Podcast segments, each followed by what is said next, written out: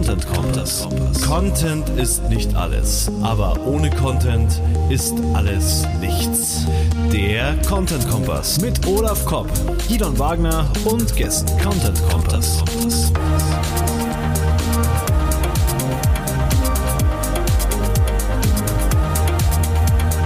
Content Kompass. Struktur und Ordnung ins Content Marketing bringen. Darüber sprechen wir heute beim Content Kompass mit dem Mirko Lange und mit dabei ist wie immer Moderator Olaf Kopp. Hallo. Und ich, der Gidon Wagner. Und wir begrüßen euch ganz herzlich zur Sendung und steigen auch gleich ein in unsere Links, die wir für euch zusammengesucht haben und besprechen jetzt die nächsten 10 bis 20 Minuten. Und los geht's. Hi Olaf. Okay, dann, dann starte ich mal wieder. Danke Gidon für die Einleitung. Wir, ich habe nur zwei Links diesmal. Und zwar das, der erste kommt von äh, dem guten Robert Weller mit seinem Blog Tushen, Tusen, wie wird es nochmal ausgesprochen? Weißt du das, Gidon? Ich glaube, ich sage immer Tushen. Tushen, okay. Sein Blog Tushen und da stellt eine kurz mal gucken, da wird eine Studie vorgestellt, und zwar Content Marketing Studie Unterschiede im B2B versus B2C. Und vorgestellt wird die ganze Stunde Dr. Sandra Gärtner, die da wohl als Gastautor bei, ähm, bei Robert geschrieben hat. Ich, mich hat er jetzt auch angefragt für einen Gastbeitrag. Ich hoffe, ich krieg den äh, noch im Juni jetzt hin fertig geschrieben. Ähm, da freue ich mich auch schon drauf und ich hoffe er auch. Und da in diesem Blog, in diesem Blogbeitrag geht es um, um diese Studie hm. und da werden quasi die Ergebnisse dieser Studie vorgestellt. Und zwar, äh, da geht es zum Beispiel unter anderem um die wichtigsten Content-Marketing-Ziele von B2B versus B2C. Und ähm, was ich da ganz spannend fand, sind die ganzen Ergebnisse klar, aber da gab es auch eine Untersuchung bezüglich der Content-Distribution. Und zwar da ging es um das Verteilung, die Verteilung des Content-Marketing-Budgets ähm, auf Produktion, Distribution und Erfolgsmessung. Und da wurde so ein äh, so eine 5-4-1-Regel wohl deutlich. 5, 5, also fünf, die Hälfte des, des, des, des Content-Marketing-Budgets wird in die Produktion gesteckt und äh, circa 40 Prozent in die Distribution und etwa 10% in die Erfolgsmessung. Das fand ich so ganz, ganz spannend, weil man sucht ja immer so ein bisschen nach Blaupausen. Ich denke, die Blaupause und die Pauschal, Pauschalaussage gibt's nicht, aber so als Benchmark ist es vielleicht mal ganz interessant, äh, sich so eine Verteilung, so eine Budgetverteilung äh, da mal anzusehen. Und deswegen fand ich diesen Beitrag ganz spannend und würde ihn hier gerne mit aufnehmen. Was würdest du da empfehlen von der Budgetverteilung? Machen die das richtig, die Unternehmen, oder? Ja, wie gesagt, wie ich gerade gesagt habe, also Pauschalaussagen sind immer schwierig und nach meiner Meinung auch falsch. Das ist immer ganz individuell, wie viel Möglichkeiten natürlich auch eine Distribution hergibt. Ne? Wo, da sind wir wieder bei deinem Lieblingsthema Zielgruppe. Äh, wie ergiebig sind die, sind die Distributionskanäle? Bezogen mhm. auf die Zielgruppe und kann ich, macht es überhaupt Sinn, so viel äh, Geld in Distribution zu stecken? Oder zum Beispiel, mhm. wenn man, wenn man eher Pull-Content hat, ist es dann nicht eher sinnvoll, äh, lieber, lieber hoch, mehr, mehr Aufmerksamkeit in eine Hochwertigkeit oder Qualität des Contents zu stecken, damit er eben auch besser rankt. Ne? Also da geht es ja. ja. weniger dann um, da geht es ja wirklich darum, da, da spielt ja die, die Content-Produktion und die Qualität des Contents ne, bei SEO, wenn ich SEO als Distributionskanal Kanal wähle, ja eine, eine, eine exorbitante Rolle. Da kaufe ich es ja nicht ein über Paid Media oder so. Genau. Dann äh, ein bisschen wieder ein Blogbeitrag, den ich ähm, wieder aktualisiert habe. Den habe ich vom Jahr schon geschrieben. Da ging es um Content-Klassifizierung, Content-Attribuierung. Halte ich halt für ein ganz wichtiges Thema, weil es die Grundlage für ganz viele Dinge, die wir dann nach dem Content-Marketing ähm, tun, wie zum Beispiel äh, Marketing-Automation, Content Outreach, Customer Journey Mapping, äh, aber auch Controlling, also Erfolgsmessung im Endeffekt spielt. Dafür ist ja halt die Attribution beziehungsweise Klassifizierung von Content, halte ich dafür eine ganz wichtige Grundlage, ohne die es einfach nicht geht. Und vor allen Dingen, wenn man von Anfang an den Content richtig attribuiert und klassifiziert, wird vieles einfacher dann im Nachgang. Mhm. Klingt immer so ein bisschen trocken. Attribuierung, aber ich, äh, aber es ist wahrscheinlich total, also ich bin nicht dieser ähm, ich bin ja eher der Kreative, ja. Mhm. aber, aber es ist wahrscheinlich extrem wichtig in so großen Content-Marketing-Projekten.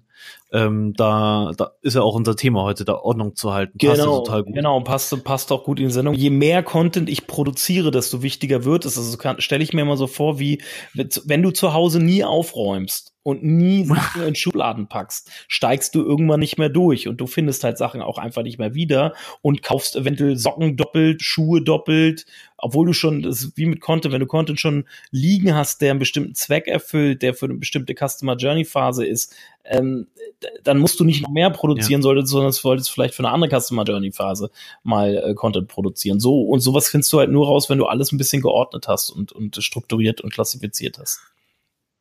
Ja, da ziehen sich die Unternehmen jetzt zum Teil so ein bisschen selbst die Zähne, weil sie immer mehr produzieren und der User wird immer mehr überfrachtet und Content Shock äh, genau, Thema, ne? genau. Also Fokus, den Fokus hilft auch einfach den Fokus auf auf äh, bestehende vielleicht Content Assets, die man schon hat, zu legen und wieder draufzulegen und äh, zu gucken und besser eben effekt, effizienter und effektiver halt auch im Endeffekt mit Content arbeiten. Ja, was ich aber auch ganz geil finde, wenn man sich so Blogartikel anschaut und sagt, oh, der ist besonders gut gelaufen, und man schaut sich diesen Content nochmal an, ähm, dann kriegt man oft, finde ich, auch neue Ideen, was man jetzt in die Richtung noch machen könnte. Mhm. Mhm. Mhm. Ja, und, der, und du, durch diese Klassifizierung kriegst du ja auch gewisse Muster rein. So. Also du kriegst, du erkennst äh, anhand der Klassifizierung siehst du, welche Klassen von Content halt vielleicht besonders gut funktionieren. Ja. Da kannst du es besser noch segmentieren und einordnen. Ja, ja, geil. Lernt man wieder unglaublich viel über die eigenen User und genau. ja. wird wird wird eben auch Webinar irgendwann zu mir noch zu dem Thema geben, das wir gerade planen. Also äh, ist für uns, für mich und und für uns deine Agentur auch ziemlich wichtiges Thema. Aber kommen wir mal zu deinen Links. Genau, äh, Content Marketing ist mehr als Storytelling, findet der Kolumnist Carsten Lohmeier von der Lead Digital Online und ähm, ich lese mal, ich finde den die Artikel ist kurz, aber total cool. Und ähm, also er findet Storytelling ist das Salz in der Suppe, aber mehr nicht. Und das äh, finde ich total hilfreich, wenn man Maßnahmen plant, weil oft wirkt es ja so, als wäre das mit der Strategie schon erledigt, dass man halt sagt, wir machen Storytelling. Und ist ja nur irgendwie ein, wie ein Schraubenschlüssel in einem Werkzeugkasten und mehr ist es ja nicht. Und finde ich total cool, so diese, diese Meinung von ihm. Das Storytelling ist das Salz in der Suppe. Mhm. Ähm, ich finde ich finde es auch, ähm, manche, gerade auch Texter, habe ich das Gefühl, da dreht sich alles nur um Storytelling. Und am Schluss fehlt ja, irgendwie die Substanz. Ist, ja. Und das, das ist so diese, das man, wenn man das kann, das ist halt wirklich schon hohe Kunst, eine Geschichte zu erzählen. Ich tue mir zum Beispiel oft schwer, das kurz zu machen. Das ist meine persönliche Schwachstelle. Da muss ich immer noch mal selber meine eigenen Texte redigieren, weil ich mich oft zu lang fasse. ja. Kenne ich irgendwoher. ja, und ähm, ich muss mich halt dann dazu zwingen. Und das immer, wenn ich es gut hinkriege, denke ich mir, geil. Aber man verliert dann schnell die äh, ja, als Texter leicht zu den äh, das aus dem Blick, worum es jetzt eigentlich geht. Und das ist, ja, muss man immer wieder sich selbst zurückholen. Also Storytelling ohne Strategie ist halt belang- und wirkungslos, sagt ihr. Ähm, genau, es es wird dann halt immer Storytelling unter dem Deckmantel Emotionalisierung. Ja, die Story emotionalisiert, aber man verliert halt irgendwie, hat man das Gefühl, bei manchen geht dann das Ziel so ein bisschen aus den Augen verloren. Und sie stecken da auch so ein bisschen in so einer Storytelling-Falle drin, wo sie gar nicht mehr rauskommen, weil sie nur noch solche Texte, also nur noch die, Sto sie schreiben der Story ja. wegen und ja, das darf genau. halt danach Der sagt halt, Sto äh, strategisches Storytelling als Schlüssel zum Erfolg äh, liest sich ja nicht so, als hätte unser Gast, der Mirko, geschrieben. Ich glaube, strategisches Storytelling lässt der, glaube ich, auch oft mhm. äh, fallen, glaube ich. Mhm. Glaube ich auch. Ja. Auch das Thema Substanz und Inszenierung und Storytelling ja. ist ja eigentlich ein, ein Instrument ja, ein bisschen der Inszenierung. Ja, genau. ne? Äh, das zum ersten Link. Äh, der zweite, da habe ich was Altes, was, ja, relativ von wann ist es eigentlich? Ich glaube, von letzten oder vorletzten Jahr rausgekramt äh, von HubSpot. Ähm, für die wir eine ganze Zeit lang geschrieben haben. Ähm, da ging es um Ethik im Content Marketing? Wie transparent muss das eigentlich sein?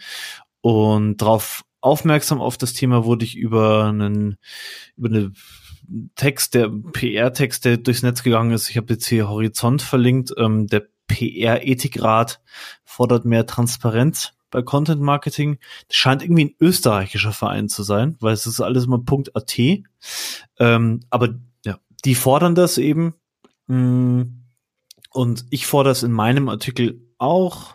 Ähm, also Schleichwerbung, ja, das merkt der User ja, ob er verarscht wird oder nicht. Also und ich finde, ich finde, ich finde aber den, den, dein Beitrag finde ich besser, weil diese, diese Ethikrat, dieser Ethikrat-Beitrag von Horizont oder zumindest ja. die Leute, die, die Akteure, die das da, die da sich ähm, drüber beschweren oder irgend gegen irgendwas äh, arbeiten wollen, was es nach meiner Meinung finde ich das Thema nicht so weit aufzuhängen, außer weil sie beschäftigen sich im Rahmen von Content Marketing eigentlich nur mit dem Thema Native Advertising, so wie ich das verstehe. Ja, genau. Ist halt immer die Frage, was unter diesem Begriff Content Marketing ja. äh, verstanden ist. Genau. Ja. Ich habe es halt mehr von dieser Seite angeschaut, hey, versaust die halt nicht mit dem User. Also du kannst natürlich äh, hier einen auf Journalismus machen und, ähm, und irgendwelche Sachen so darstellen, wie du es dargestellt hättest. Wir sind, äh, unser Tool ist einfach das Beste und das Billigste, wie auch immer, aber der User gibt dir halt in der Regel nur eine Chance und dann ist das Vertrauen halt weg. Und gerade jetzt bei großen Unternehmen ähm, ist es ja eh die Frage, äh, einfach nennt man das dann Compliance, keine Ahnung.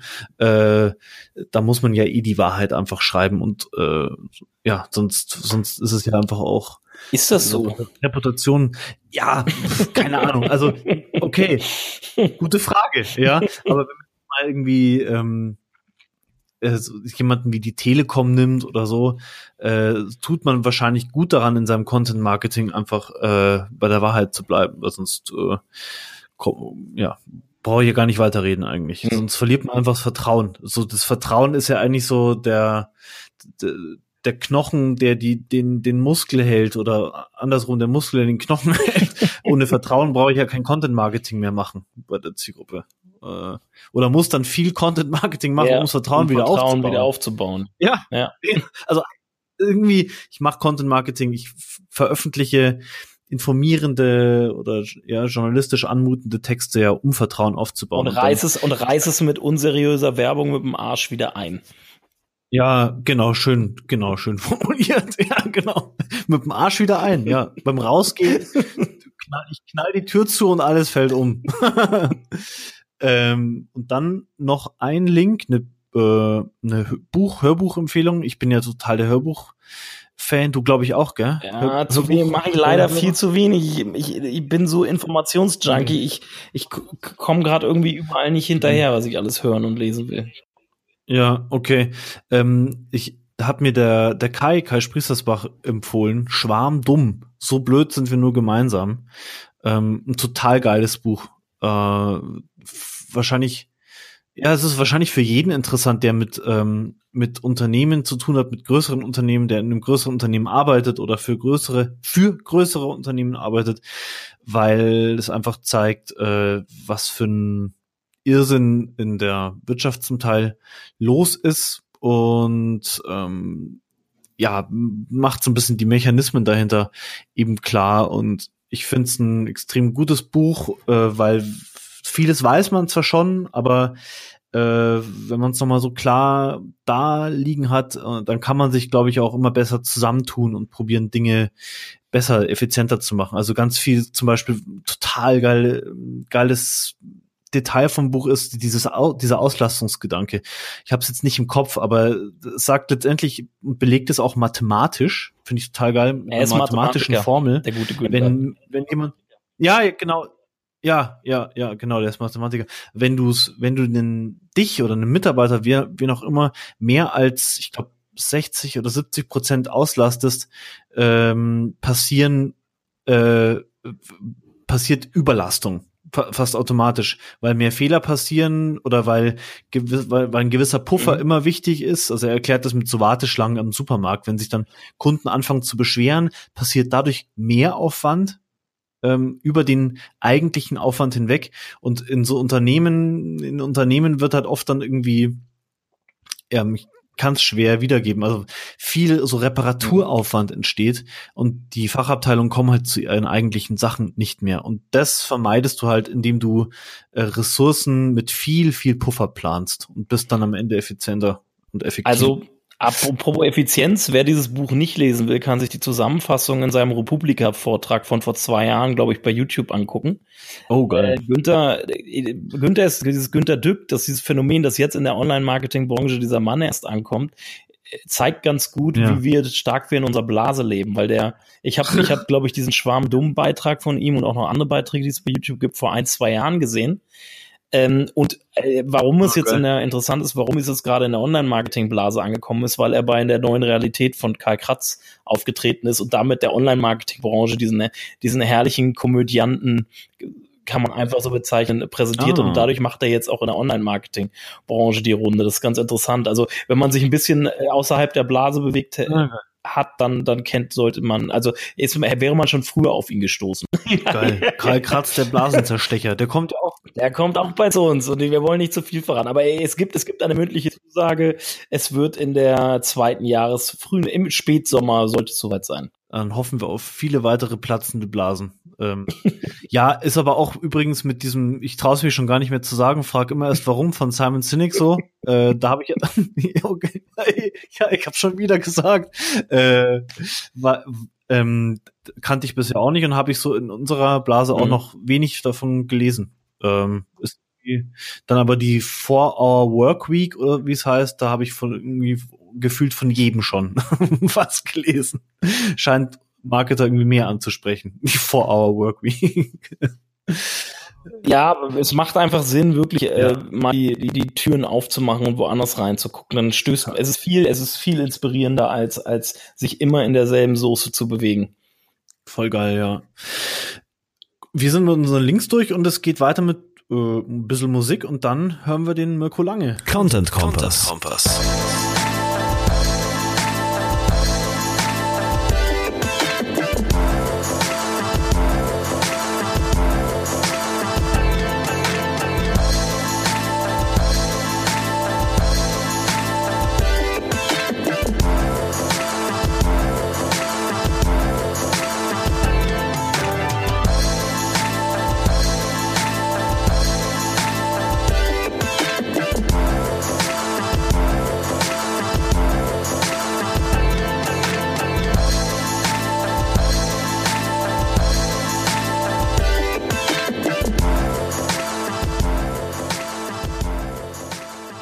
Hallihallo. Zu Gast der Content Papst. Ich weiß nicht, Mirko, ob du das gerne hörst, den Begriff, aber der hat sich mal so eingeschlichen in der Branche. Herzlich willkommen, Mirko Lange. Hallöchen, Obi et Orbi. Sehr schön. Ich, ich segne euch. mit, mit, quali mit qualitativ hochwertigem Content. Hoffentlich. Ja, und Kamelle, und Kamelle, genau. Und Kamelle, hoffentlich in der Sendung jetzt auch. äh, Mirko, Willst du dich, falls jemand dich noch nicht kennt in der äh, Content-Marketing-Landschaft, willst du dich mal vorstellen, was du so alles äh, treibst die letzten Jahre und alles Gutes tust der Branche? Also ich versuche es mal sehr kurz zu machen. Ich bin inzwischen 52 Jahre alt, sehe aber viel jünger aus. Ähm, das Gute, was das vor allen Dingen mit sich bringt, ist, dass man halt eine gewisse Erfahrung ansammelt und seit 25 Jahren bin ich halt irgendwie mit Content Marketing im weitesten Sinne zu tun. Das hört sich lustig an, ist aber in der Tat so. Denn wenn ich heute gucke, was ich in den Unternehmen verkaufe oder an Beratungen verkaufe, dann sind das genau die gleichen Grundsätze, die ich auch schon Mitte oder Ende der 90er Jahre für richtig erachtet habe. Nur damals wollten es halt viel weniger Leute hören. Heute fallen so Sachen wie der Köder muss dem Angler schmecken und nicht dem Fisch. Nein, andersrum. Der Köder muss dem Fisch schmecken und nicht dem Angler. Wie gesagt, das galt damals auch schon. Heute hören die Leute besser zu. Das heißt also 1995 in die PR gegangen, ähm, sehr viel zunächst Startup-PR gemacht, ähm, Technologie gleich beim Internet dabei gewesen, ab 2000 eine eigene Agentur gehabt oder 1999 als Hybride zwischen PR und Internetagentur. Dann kam Social Media, was mich persönlich sehr enttäuscht hat, weil irgendwie der Social Media Manager nach kurzer Zeit in der Hierarchie noch unter dem PR-Fuzzi stand. Ich darf das sagen, ich war selber ein PR-Fuzzi. Ähm, und dann ähm, ab 2012, 2013 eigentlich, nachdem ich die Lust verloren habe, nur bedrucktes Papier durch die Gegend zu schicken, teilweise ohne Sinn und Verstand, wie es eben in PR-Agenturen oft noch vorkommt. Ähm, eigentlich aus der Umsetzung komplett zurückgezogen, nur noch strategisch beraten ähm, und mir viel Gedanken gemacht über Modelle, wie kann man das komplexe System Content, Kommunikation und so weiter darstellen. Bin deswegen zum Spezialisten für betreutes Denken geworden. Also sozusagen diverse Modelle entwickelt. genau, die das Denken etwas erleichtern, ähm, auch das strategische Denken. Und letztendlich habe ich dann, weil ich zu faul bin, das immer persönlich zu machen, ähm, versuche ich seit vier Jahren all dieses Wissen und die Erfahrungen, die ich angesammelt habe, in eine Software umzusetzen. Und das läuft sehr erklecklich, ähm, so dass wir inzwischen weltweit Kunden haben, und ist von daher nochmal sehr interessant, nämlich was man vorher nur auf PowerPoint-Folien rumschwätzen konnte, wenn man das in eine Software und klare Prozesse überführen muss, dann ist das schon eine etwas andere Nummer. Okay, kann äh, kurz, ich kenne dich schon seit der äh, Talkabout ist ja deine, den Namen, den hast du ja auch noch nicht, hast du nicht abgelegt. Den, den, den nutzt du ja immer noch. Talkabout, wenn ich mich richtig erinnere, war ja der Name von deiner Social Media Agentur, richtig? Es war, wie gesagt, eigentlich war es nicht eine Social Media Agentur, sondern es war in der Tat 1999 gegründet. Zunächst eine PR Agentur. Wir haben sehr viele IT-Unternehmen beraten, von Cisco über IT im, im, im Handyhersteller, Philips etc. pp. in der ganz klassischen PR, die aber natürlich ab 2000 schon online orientiert war. Also sprich, wir haben uns darüber unterhalten, ob wir Pressemitteilungen auch per E-Mail versenden dürfen. Das war wirklich eine große Streitfrage und dann natürlich sehr schnell das ganze Thema Social Media integriert. Aber wir waren nie in dem Sinne eine Social Media Agentur. Okay, das hatte ich so verstanden. Äh, du standst da ja, als diese Agentur aufgelöst wurde, standst du ein bisschen unter Kritik. Ich hatte mal von dir so ein, ich nenne es mal, Erklärungsbeitrag von 2009 oder so, glaube ich, gelesen, wo du versuchst hast, sich so dieser Kritik zu stellen. Willst du dazu kurz was sagen? Musst du aber nicht. Also kann man nicht. Ja, also was heißt, ja, was heißt Kritik? Es war in der Tat, hat da ein Mitarbeiter eine interne Mail durchgesteckt, die Ach, also klar, immer wenn interne Mails durchgesteckt werden, ist das schwierig, aber auch das hat Gründe gehabt. Ähm, wir haben, ich habe mit der Agentur damals mit großer Intensität versucht, neue Kunden, neue Kundengruppen aufzubauen. Das ist genau das, was ich gerade sagte, dass ich ähm, diese Kanalorientierung, die wir in der PR genauso hatten, ähm, für falsch gefunden habe und im Grunde genommen die gleichen Konzepte schon 2009, die heute sehr erfolgreich laufen, an diverse Kunden zu bringen. Wir waren in Pitches drin. Ich habe alles auf eine Karte gesetzt. Das hat dazu geführt, dass dann, ähm, obwohl wir eigentlich drin waren, verschiedene ähm, Projekte. Ich, ich stotter jetzt ein bisschen, weil ich überlegt habe, ob ich Namen nennen soll, aber ähm, habe jetzt gerade gedacht, das ist nicht ganz gut. Also verschiedene große Unternehmen, für die wir Konzepte entwickelt haben, die dann aber doch kalte Füße bekommen haben, weil es einfach zwei, drei Jahre zu früh früh war. Deswegen sind die Projekte abgebrochen worden. Und das hat zu erheblichen finanziellen Schwierigkeiten geführt und dennoch weiteren Streits. Insofern, ja, also ich halte das auch für lange Zeit gegessen. Mhm, okay, ich wollte auch nicht also, lange drauf rumreiten. Ja, äh, ja, also, ich, war also jetzt kalte Füße, weil es zu komplex war oder zu mutig war oder?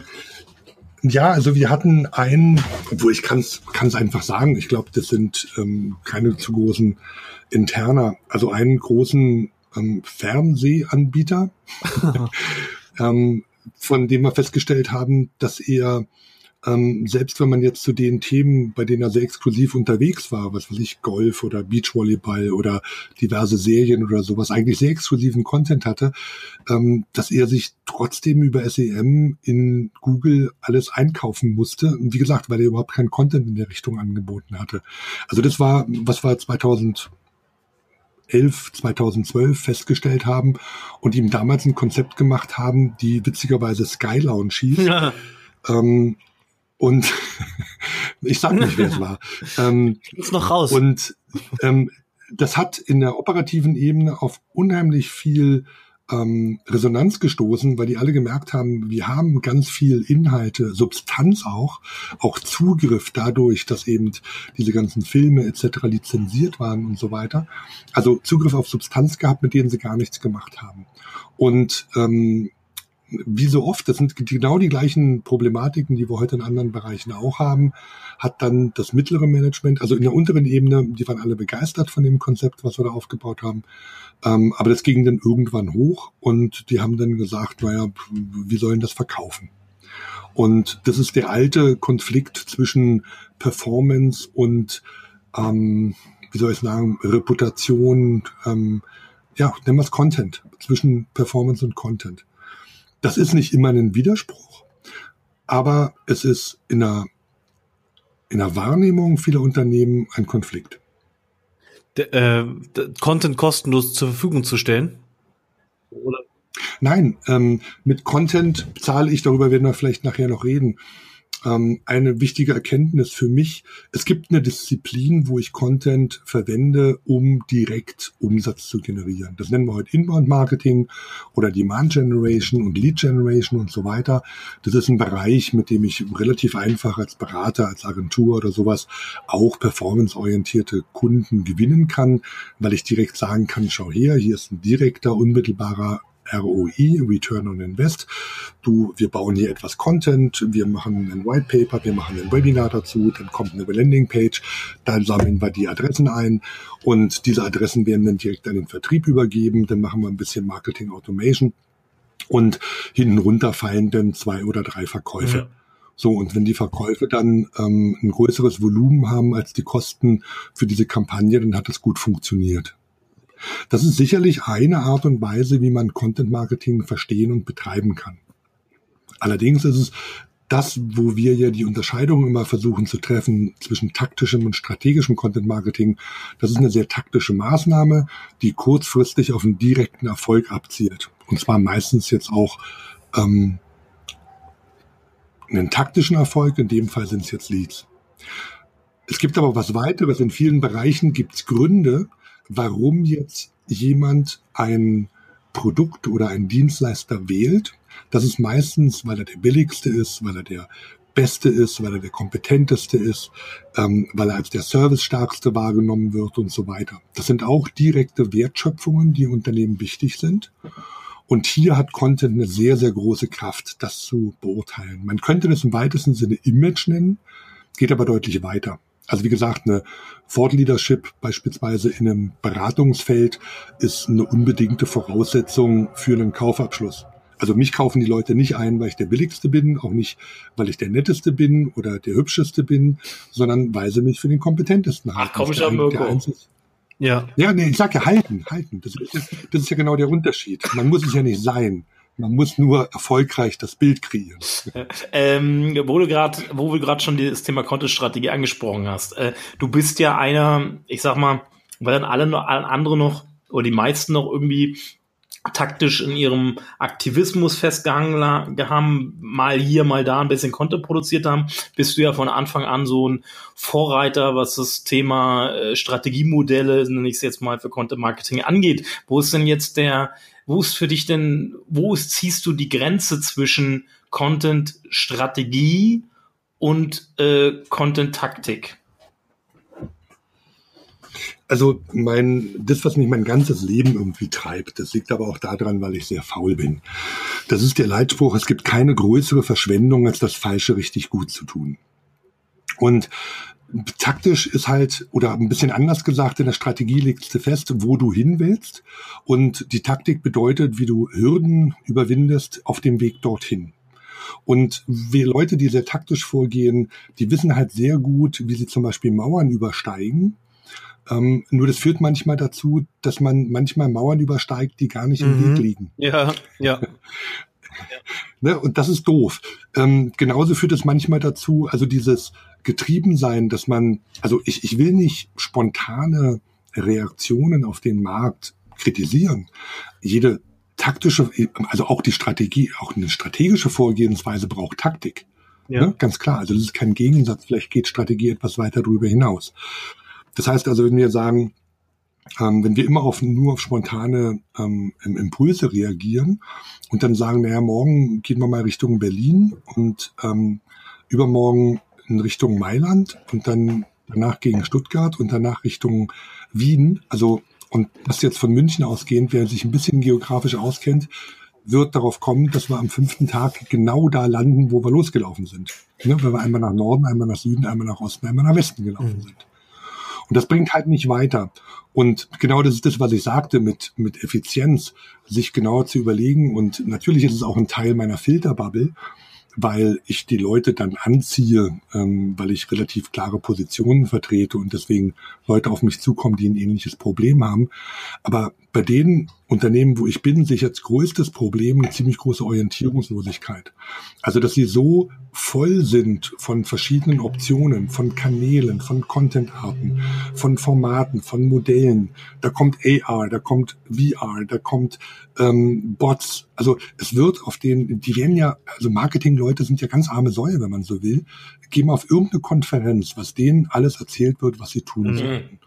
Und dann haben sie im Unternehmen auch noch zehn verschiedene Ansprechpartner, ähm, den Vertrieb, der Ideen hat, der Chef, der irgendwelche Vorstellungen hat.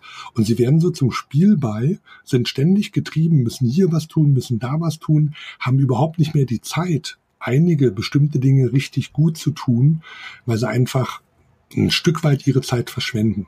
Dazu kommt es dann noch die allgemeinen ähm, Tendenzen, die jetzt Richtung Agile gehen. Und agiles Arbeiten ist nicht ein Euphemismus für Chaotik. Aber das gilt. Ne? Also manche Leute sind einfach völlig chaotisch und sagen, ja, wir sind agil. Mhm. Das bedeutet das aber nicht. Und wie gesagt, manche sind dann einfach dankbar, wenn wenigstens ein bisschen Struktur reinkommt, wenn Leitlinien reinkommen, wenn sie verstehen können, wenn sie argumentieren können, warum bestimmte Themen oder Stories oder Contentarten, die jetzt irgendwie an sie herangetragen werden, eben nicht gut und richtig ja. sind. Wir können, wir haben alle begrenzte Ressourcen, wir haben begrenzte Zeit, wir haben begrenztes Geld und es macht erneut dieses, mein, mein, meine Faulheit, ich will den Leuten nur helfen, darüber nachzudenken, wie sie diese Zeit bestmöglich einsetzen. Und sie können auch jeden Marketing-Dollar eben nur einmal einsetzen, dann ist er weg. Hm. Das ist ja auch unser Thema heute, Struktur und Ordnung ins Content-Marketing bringen. Wo passieren da aus deiner mhm. Erfahrung die größten Fehler? Also sei es jetzt Strategie oder Taktik?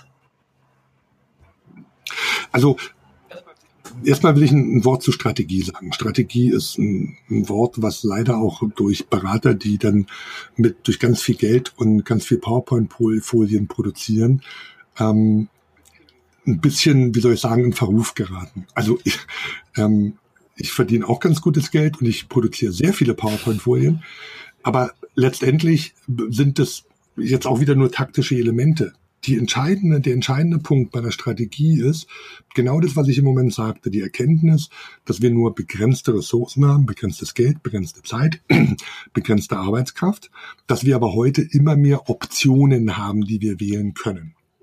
Und das führt leider dazu, dass wenn man keine Leitlinie hat, welche dieser unendlich vielen Optionen man wählt, dass man dann so ein bisschen so Pogo-Sticking macht, ne? also wie es ja Google nennt. Also dass man so ein Pogo-Sticking hat und so dong, mhm. dong, dong, dong, von anderen springt. Und Strategie ist nur, dass man sich mal ähm, für ein, zwei Tage, manchmal auch für ein, zwei Wochen, ähm, viel länger sollte es nicht dauern, die Zeit nimmt zu sagen, das sind jetzt die Optionen, die ich habe. Ich bewerte jetzt die Optionen, was davon ähm, bringt welcher Mitteleinsatz raus und dann eine Entscheidung zu treffen, was ich tun werde. Das kann thematisch festgelegt werden, das ist kanalmäßig festgelegt, wie es festgelegt ist und welche Optionen das von Unternehmen zu Unternehmen unterschieden. Und dass ich dann zumindest für drei oder sechs Monate bei dieser Entscheidung bleibe. Dann reviewe und dann sage, jetzt kann ich meine Strategie anpassen. Mhm. Aber nicht ständig meine Fahne in den Wind hänge und morgen kommt wieder was anderes, denn steht es, dass ich, wie gesagt, eine nach Norden, nach Süden und so weiter laufe. Also diese grundsätzliche Entscheidung ist diese Strategie. Was man dabei falsch machen kann, ist jetzt schwer zu sagen. Ähm, das meiste, was falsch gemacht wird, ist, dass es überhaupt nicht getan wird. Also sprich, dass dann irgendwie vielleicht ein Papier entstellt wird, was man dann, was denn Strategie heißt, aber dass dann trotzdem alle Leute ähm, im Grunde genommen so weitermachen wie bisher. Und dass sich keiner an die Strategie hält oder dass die Vorgaben, die in der Strategie getroffen sind, nicht präzise, nicht klar, nicht eindeutig genug sind, so dass sie nicht handlungsleitend sind. Mhm. Also ich habe ganz viele Strategien gesehen, da stehen schlaue Sachen drin, aber wenn derjenige, der dann nachher den Text schreibt, gar nicht weiß, was das für ihn konkret bedeutet, na, dann hat diese Auswirkung, also diese Strategie auch keine Auswirkung. Ich mag diese Punchlines und will gleich noch eine zweite Punchlines oder eine fünfte inzwischen schon anbringen. Nämlich, es reicht nicht, keine Content-Strategie zu haben, man muss auch unfähig sein, sie aus, ähm, sie umzusetzen. Aber da sind wir, aber da sind wir dann wieder bei der Taktik, weil die Taktik ist ja die, die vorgibt, wie ich es mache. Oder? Ähm, jein, jein. Also natürlich gehört die Taktik dazu, aber normal. Also wenn ich jetzt einfach nur in der Strategie irgendwelche Ziele reinschreibe, wir wollen der größte, beste Content-Marketing-Anbieter sein, dann ist das kaum Handlungsseiten, wenn ich das nicht konkretisiere mhm. und sage, wir sind im Wettbewerb mit eins, zwei, drei, ähm, wir sehen unsere Handlungsfelder hier, da und da und wir wollen jetzt ganz konkret dort messbar besser sein. Dann kann man wissen, was muss ich jetzt dafür tun. Mhm. Was steht denn, was steht, Darum was steht denn, weil du hast viel von Zielen auch gerade gesprochen. Also du, du, eine Strategie hat ja am Ende immer ein Ziel, ein Hauptziel, ein Hauptziel, sage ich mal. Es gibt ja diese, diese mhm. Micro-Conversions oder Zwischenziele, auch wie man es immer nennen will. Äh, was steht denn meistens ganz am, am, am Ende für ein Hauptziel von so einer, von so einer Strategie? Ist es eher Branding? Ist es Performance? Oder machst du da gar keine Trennung? Doch, also wir haben ein Wertschöpfungsmodell mit insgesamt neun Schritten. Am Ende steht immer der wirtschaftliche Erfolg. Profitables Wachstum. Das ist von jeder Unternehmung das Grundziel. Das müssen wir erreichen. Darunter, einen Schritt vorher, müssen wir natürlich jetzt wissen, mit welchen strategischen Vorgaben will das Unternehmen das jetzt erreichen. Da sind wir noch gar nicht bei Content. Also, wer sind jetzt die Wettbewerber? Ähm, was ist jetzt das Businessmodell? Woran verdienen die Leute? Das müssen wir erstmal verstehen. Es gibt gerade bei vielen kleineren Unternehmen durchaus die Schwierigkeit, dass es das nicht gibt, dass die selber gar nicht verstehen und wissen, wie sie ihr Geld verdienen oder dass sie keine Strategie haben dazu, sondern einfach auch nur mal probieren. Aber das ist noch eine andere Geschichte. Wenn wir das wissen und sagen, gib mir jetzt mal irgendein Beispiel, an dem ich jetzt, an dem wir uns jetzt langen können, mir fehlt gerade die Fantasie. Äh, Content Marketing, bla. nee, jetzt was, was, na, genau. willst jetzt, du willst, was willst du jetzt ein Beispiel für ein, ein Unternehmen? Unternehmen. Software, Softwarehersteller für ähm, Sendetechnik. Zeiterfassung, Zeiterfassung. Zeiterfassung. Okay, ein Softwarehersteller für Zeiterfassung. So, ähm, bei dem müssen wir jetzt erstmal verstehen, die Grundsituation, wo ist das Problem, dass er jetzt nicht genug Kunden hat, ob er eine hohe Churn-Rate hat, also verlassen ihn viele Kunden wieder, dass er vielleicht viel zu günstig Lizenzen verkauft, dass er die viel größer verkaufen kann. Also das ist erstmal eine grundsätzliche Frage, die man ähm, in dem Unternehmen analysieren und verstehen muss. Warum? Es gibt viele Gründe, warum jetzt ein Hersteller für eine Zeiterfassung nicht erfolgreich sein kann. Zum Beispiel auch, dass er nicht in der Lage sind, hohe Preise durchzusetzen. Also das sehen wir bei uns im Markt. Ähm, es gibt Unternehmen, die nehmen halt 10 Euro im Monat, ähm, aber ich nehme lieber 2000 Euro im Monat. Ne, das sind ja grundsätzliche Geschäftsstrategien, andere. Ne? Mhm. So, ähm, wenn ich das verstanden habe, dann ist die nächste Frage, was muss jetzt der Kunde letztendlich von diesem Unternehmen glauben, damit er sich für dieses Unternehmen entscheidet. Also ich nehme jetzt die Position des Kunden ein und ähm, gucke mir jetzt aus dessen Perspektive die unterschiedlichen Wettbewerber an, die, wie die unterschiedlichen Wettbewerber positioniert sind. Und schaue mir jetzt an, was sind jetzt Gründe, sich für den einen oder für den anderen zu entscheiden. Das könnte zum Beispiel sein überragende ähm, Usability, ähm, das könnte sein ähm, hauptsächlich billig. Das könnte sein ähm, sehr performant mit sehr viel unterschiedlichen ähm, komplexen Systemen, die ich darstellen kann. Ähm, das könnte sein ähm, die Breite und Fülle ähm, der Anbindungen, die ich ans, ans, an, an das Zeitmanagement machen kann. Also versteht, es gibt ganz viele Gründe, die dafür entscheidend sein kann, ob ich jetzt so Ja sage, als mhm. also das Unternehmen wähle oder nicht. Mhm. Und wie, wie schlägst du jetzt, das sind ja eher so Produkteigenschaften oder Unternehmenseigenschaften, die ich versuche, so in den Mittelpunkt zu setzen, die ich dann ja in der Kommunikation irgendwie herausheben muss. Und wie ist dann, wie ist dann die Brücke zum Content? Kannst du jetzt an dieser Hand diesem konkreten Beispiel dann jetzt mal die Brücke zum Content ja. schlagen? Genau, also ich fasse jetzt mal ganz simpel zusammen, das verdichten wir eigentlich zu fünf grundsätzlichen Strategien. Preisführerschaft, Kompetenzführerschaft, Serviceführerschaft, Sympathieführerschaft. Den fünften habe ich vergessen, ist jetzt aber auch mhm. wurscht. Davon hängt es ab, wenn ein Unternehmen eine Preisführerschaftsstrategie fährt, also wenn es weiß, dass egal was es tut, der Kunde wird sich für das billigste Produkt entscheiden in dem Markt, in dem er unterwegs ist, dann rate ich von Content ab. Okay. Mhm. Also knallhart, weil jemand, für den, also wenn der Kaufgrund ist, ich habe, ähm, ich will den billigsten kaufen, dann neigen die Leute dazu, den Content zu konsumieren und dann trotzdem beim billigsten. Also zusammengefasst, weil das ist äh, kurz, weil ich hatte so die Frage notiert, braucht jedes Unternehmen Content Marketing?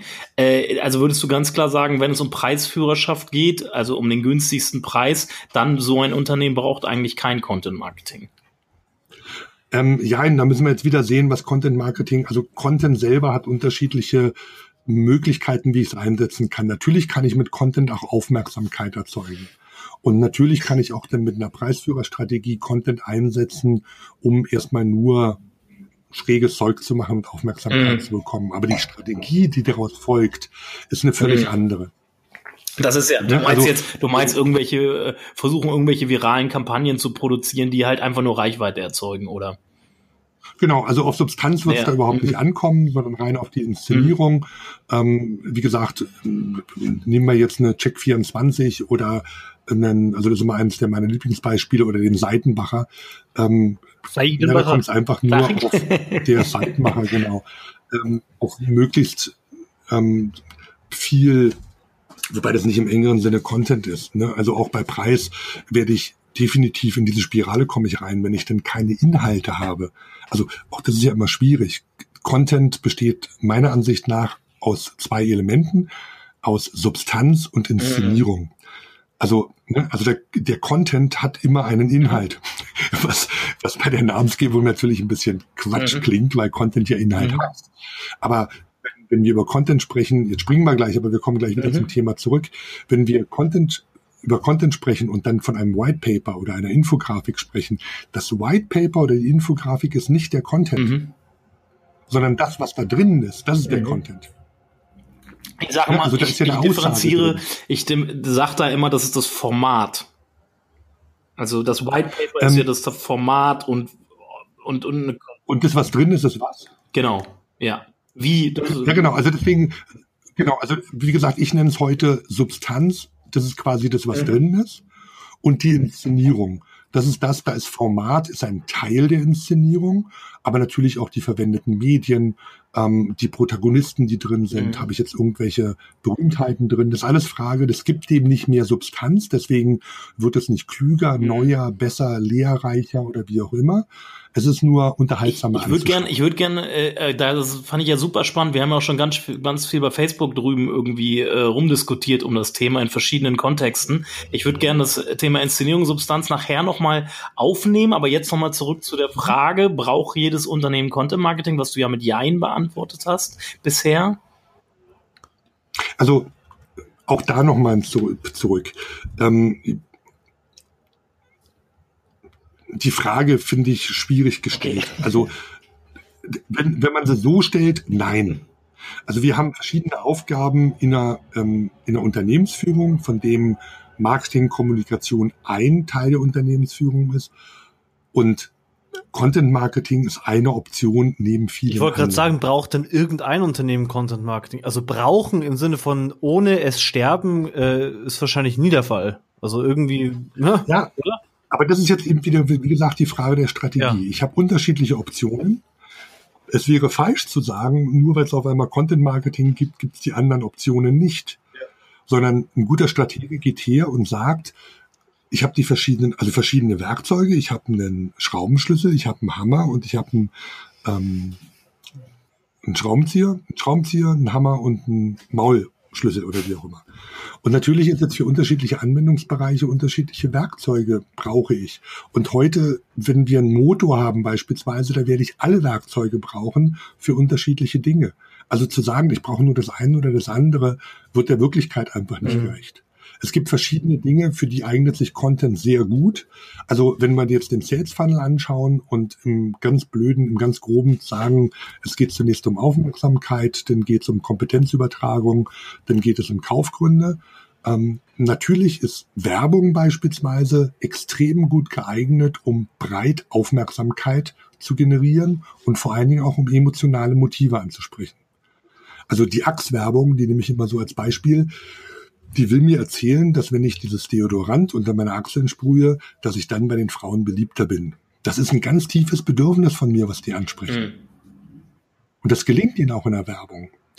Ähm, das heißt, die Aufmerksamkeit ist da. Ich bin emotional getriggert, deswegen bin ich dort. Ja. Nur um jetzt Dinge zu vermitteln wie Kompetenz, also wenn ich mich jetzt an einen Arzt wende, wenn ich mich an einen Berater wende, dann reicht es ja nicht, dass der mich nur emotional triggert, der muss mich ja auch von seiner Kompetenz überzeugen. Dafür ist Werbung wieder völlig ungeeignet. Dafür ist Content aber sehr gut und? geeignet. Ne? Das ist jetzt Hammer und Schraube. Und es gibt geile Mischformen. Mir ist in letzt, also ich schaue nicht viel fern, aber mir ist jetzt zwei, dreimal eine Werbung von, von diesem Waschmittel, das grüne Ariel oder so heißt das, glaube ich, aufgefallen, die einfach, das ist so eine Warnung, so irgendwie, ich weiß nicht genau, wie es abläuft. Man sieht, glaube ich, Kinder spielen und das Waschmittel, äh, ich glaube, irgendein Kind nimmt das in die Hand oder so oder fast in den Mund. Also auf jeden Fall ist der Rahmen von dem Ganzen einfach eine Warnung an Eltern, halt das Waschmittel außerhalb von Kinderreichweite aufzubewahren. Das ist die ganze Werbung. Das ist alles. Und das finde ich geil, weil das ist eigentlich. Echt? Ja. Und ist ja. das und ist das Wasch ist das Waschmittel irgendwie äh, nicht giftig für Kinder oder wo ist dann die Brücke? Nee, du sollst das Waschmittel außerhalb von Kinderreichweite aufbewahren. Und dann siehst du halt, siehst halt währenddessen das, das Produkt natürlich, das du aus dem Laden auch kennst. Ich glaube, Ariel ist es. Oder wie, wie heißt denn das? Ariel? Also Ariel. Also Ariel, Ariel, Ariel, ist, mit Ariel ist die Meerjungfrau. Ariel. A-R-I-E-L geschrieben. Keine Ahnung, wie. Ariel. Ariel. Genau. Und du siehst halt, da gab's den Miss Tilly das Produkt und du siehst halt zum Schluss auch noch mal klar, einfach das Logo und so, aber es wird nicht für Produkteigenschaften geworben, sondern es wird einfach nur gesagt, irgendwie, ich kann, hab's nicht genau im Kopf, aber außerhalb von Kinderhänden, äh, von Reichweite, außerhalb der Reichweite von Kinderhänden aufbewahren. Ja, aber was so. aber eigentlich, was ja eigentlich Problemfokussierung ist und jetzt nicht besonders geeignet ist, um Sachen zu verkaufen. Naja, aber es läuft in Primetime im Fernsehen. Also, äh, und ich finde es durchaus sinnvoll. Also ich verstehe im Moment den ehrlich gesagt auch nicht. Ähm, und möglicherweise haben die ein Haftungsproblem und müssen deswegen darauf mhm. hinweisen. Ähm, ist jetzt schwer, weil ich die im, im Einzelnen nicht gesehen habe. Wobei das weil, weil ich setze damit auch, ähm, ich, ich bin werbeblind. Ich kaufe zum, zum Teil Produkte nicht, weil sie in der Werbung laufen, weil es mich nervt. ja. Und ähm, und, und die Werbung finde ich irgendwie, wenn ich, wenn ich jetzt ein Kind zu Hause hatte, würde ich sagen. Ach, und deswegen hast du jetzt Ariel gekauft. Nee. Nein, aber, aber sie nehmen den werblichen Charakter ein bisschen raus aus dem Spot. Und das, ich könnte mir vorstellen, dass das, dass das mit Marketinggedanken gemacht ist. Nicht, weil sie es müssen. Naja, aber das machen ja, das machen ja, das machen ja, das, wenn sie das über Umweltbewusstsein oder so machen würden, aber über eine Problemfokussierung, dass das Waschmittel eigentlich gefährlich für Kinder ist, finde ich ein bisschen schwierig. Aber ich kenne die Werbung jetzt auch nicht. Also ich kann da jetzt auch nichts zu sagen. Ja, wir verlinken sie einfach in den Shownotes. Vielleicht weiß ja einer unserer Zuhörer, was dahinter steckt. Dann schreibt es uns unbedingt in die Kommentare. Wäre sehr spannend rauszufinden. Oder wir finden es. Wobei an der Stelle, jetzt gehen wir noch ein Stück weiter weg, aber ähm, ich habe auch viel diskutiert. Ich habe eigentlich lange Jahre gebraucht, um für mich eine vernünftige Erklärung zu finden, also zumindest eine, die für mich funktioniert, wie man denn Werbung und Content voneinander unterscheiden kann dann das, was jetzt was man mit informierend, beratend und so weiter nimmt, das finde ich sehr ähm, unbefriedigend, weil ich kenne viele Werbung, die absolut witzig mhm. und unterhaltend ist. Ähm, auch eine Schweinebauchanzeige, dass ich weiß, es gibt heute den Schweinebauch für 99 mhm. Cent, ist eine wertvolle Information, mhm. also erst informierend, möglicherweise sogar beratend. Ähm, also das gilt nicht, aber was Werbung immer gemein ist, und das ist der entscheidende Punkt, Werbung verspricht immer mhm. nur. Werbung erfüllt nie einen direkten mhm. Nutzen. Werbung sagt immer, ich adressiere jetzt ein Bedürfnis, aber wenn du das Bedürfnis befriedigt haben willst, dann musst mhm. du zahlen. Also streng nach dem Motto, nur gucken, mhm. nicht anfassen. Und das ist, also so kann man wunderbar unterscheiden, ob irgendetwas jetzt eine Werbung ist oder ob etwas Content ist. Und das ist unabhängig vom Format, das ist unabhängig davon, ob das jetzt Paid oder nicht ist, weil wir müssen auch für Paid, für Paid, für die Distribution bezahlen. In dem Moment, wo ein zusätzlicher Nutzen da ist, den wir heute unterteilen in entweder einem Gebrauchswert, also ich lerne etwas, wie ich etwas tun kann, oder einem Wissen- ja. oder Orientierungswert, das heißt, ich mhm. habe Hintergründe genannt, oder einem tatsächlichen Unterhaltungswert ähm, oder Gesprächswert, also etwas, was ich weitererzählen kann. Das sind typische Nachrichtenwerte. Oder last but not least ein Beziehungs- oder Bestätigungswert. Das, das, das, das, und das, das Interessante ist, dass es äh, der Nutzen, den du gerade beschrieben mhm. hast, der liegt immer individuell im Augen des Betrachters und in welchen, nach meiner, also wir nutzen ja auf die Customer Journey Phase, in welcher Customer Journey Phase sich jemand befindet. Weil auch eine, eine Produktinformation genau. kann in der jeweiligen Customer Journey Phase sehr viel Nutzen stiften, weil ich gerade genau mich darüber informieren will. Für jemand anders sind diese Informationen ja. Genau, das ist der BOFU-Content, wie wir es nennen, also Bottom of Funnel. Da ist, da brauche ich an der Stelle produktorientierte und abschlussorientierte Informationen. Ansonsten werde ich gar nicht in die Lage versetzt, mhm. irgendwas zu mhm. kaufen. Mhm. Ich brauche den Preis. Okay, also soll man sich diese Blogartikel sparen? Das sind die Vorteile unseres Produkts, weil es nur Werbung ist? Oder, oder eigentlich, eigentlich Nein, nicht, ähm, wichtig ist, also ob wir das Customer mhm. Journey oder Sales Funnel mhm. oder Conversion Funnel oder mhm. was nennen, das Prinzip das gleiche. Es ist immer, dass ich unterschiedliche Phasen habe. Zunächst kenne ich ein Problem nicht. Das heißt, ich muss zunächst mal das Bedürfnis adressieren.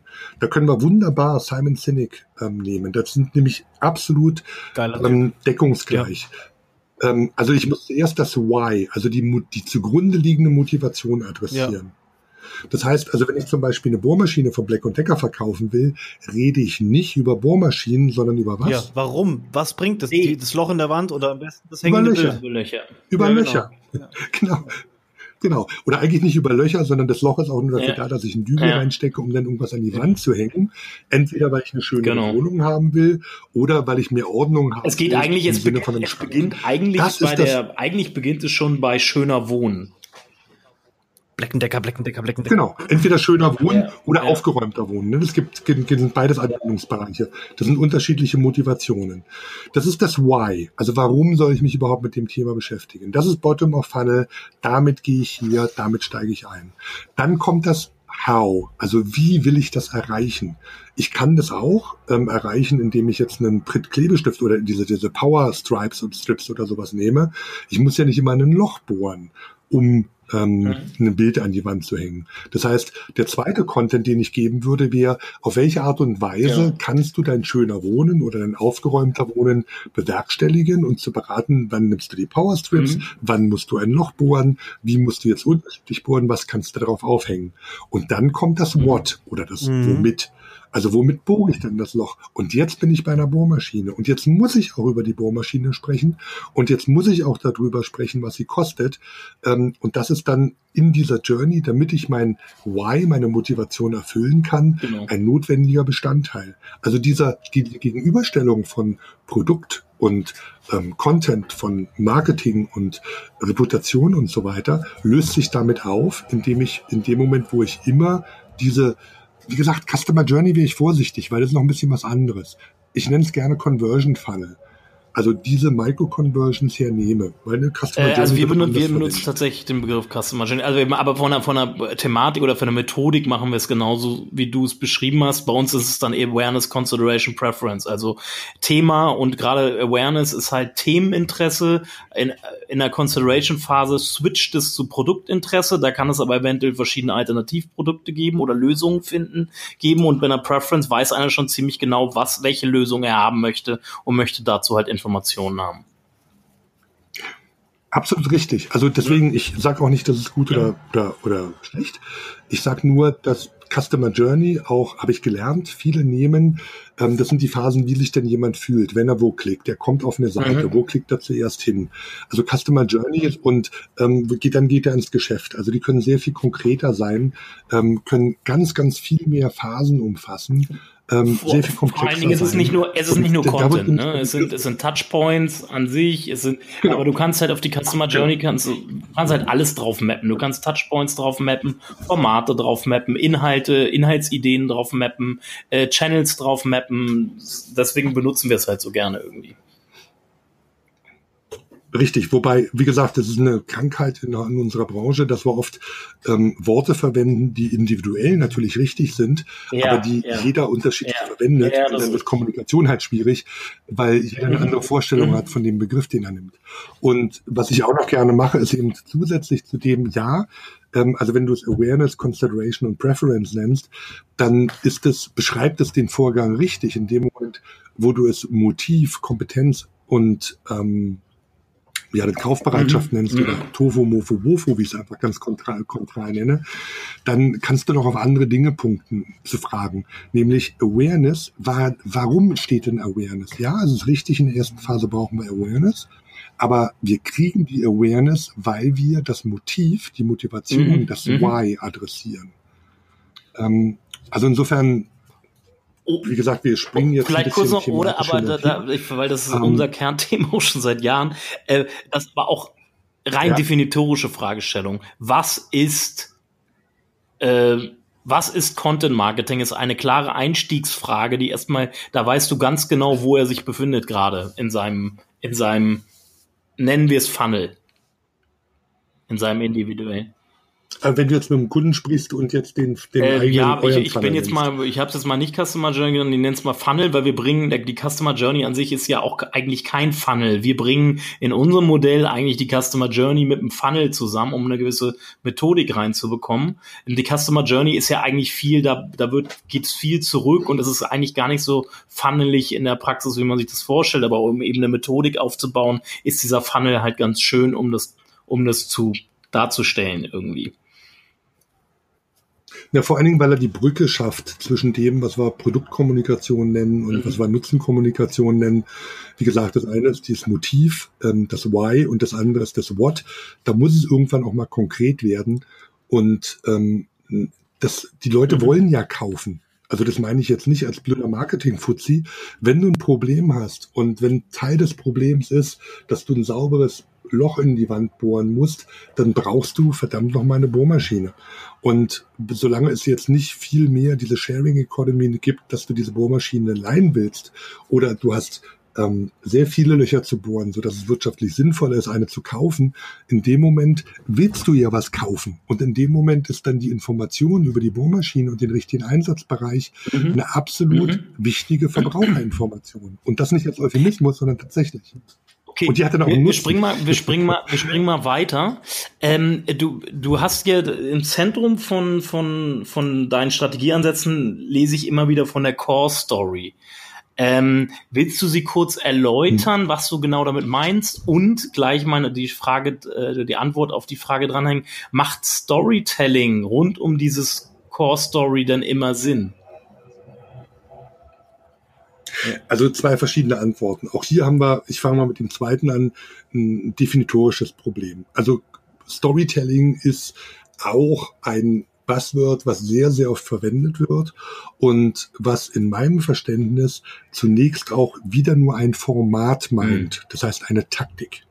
Das heißt, ich habe eine, eine bestimmte ähm, Geschichte zu erzählen oder ich will ein Thema transportieren und wähle dann für die Inszenierung meines Contents ein Storytelling-Format, was Regeln folgt. Also, dass ich erst das Staging mache in einem fernen Land hinter den sieben Bergen.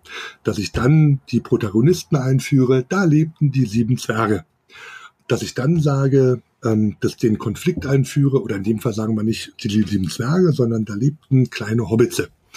Mit großen, haarigen Füßen. Dann kommt der Konflikt. Eines Tages kam Gandalf und sagt, Saruman, nee, Sauron, Sauron ist wieder erwacht. So, jetzt kommt der Konflikt. Dadurch entsteht jetzt ein Plot, in dem Fall Fighting the Monster.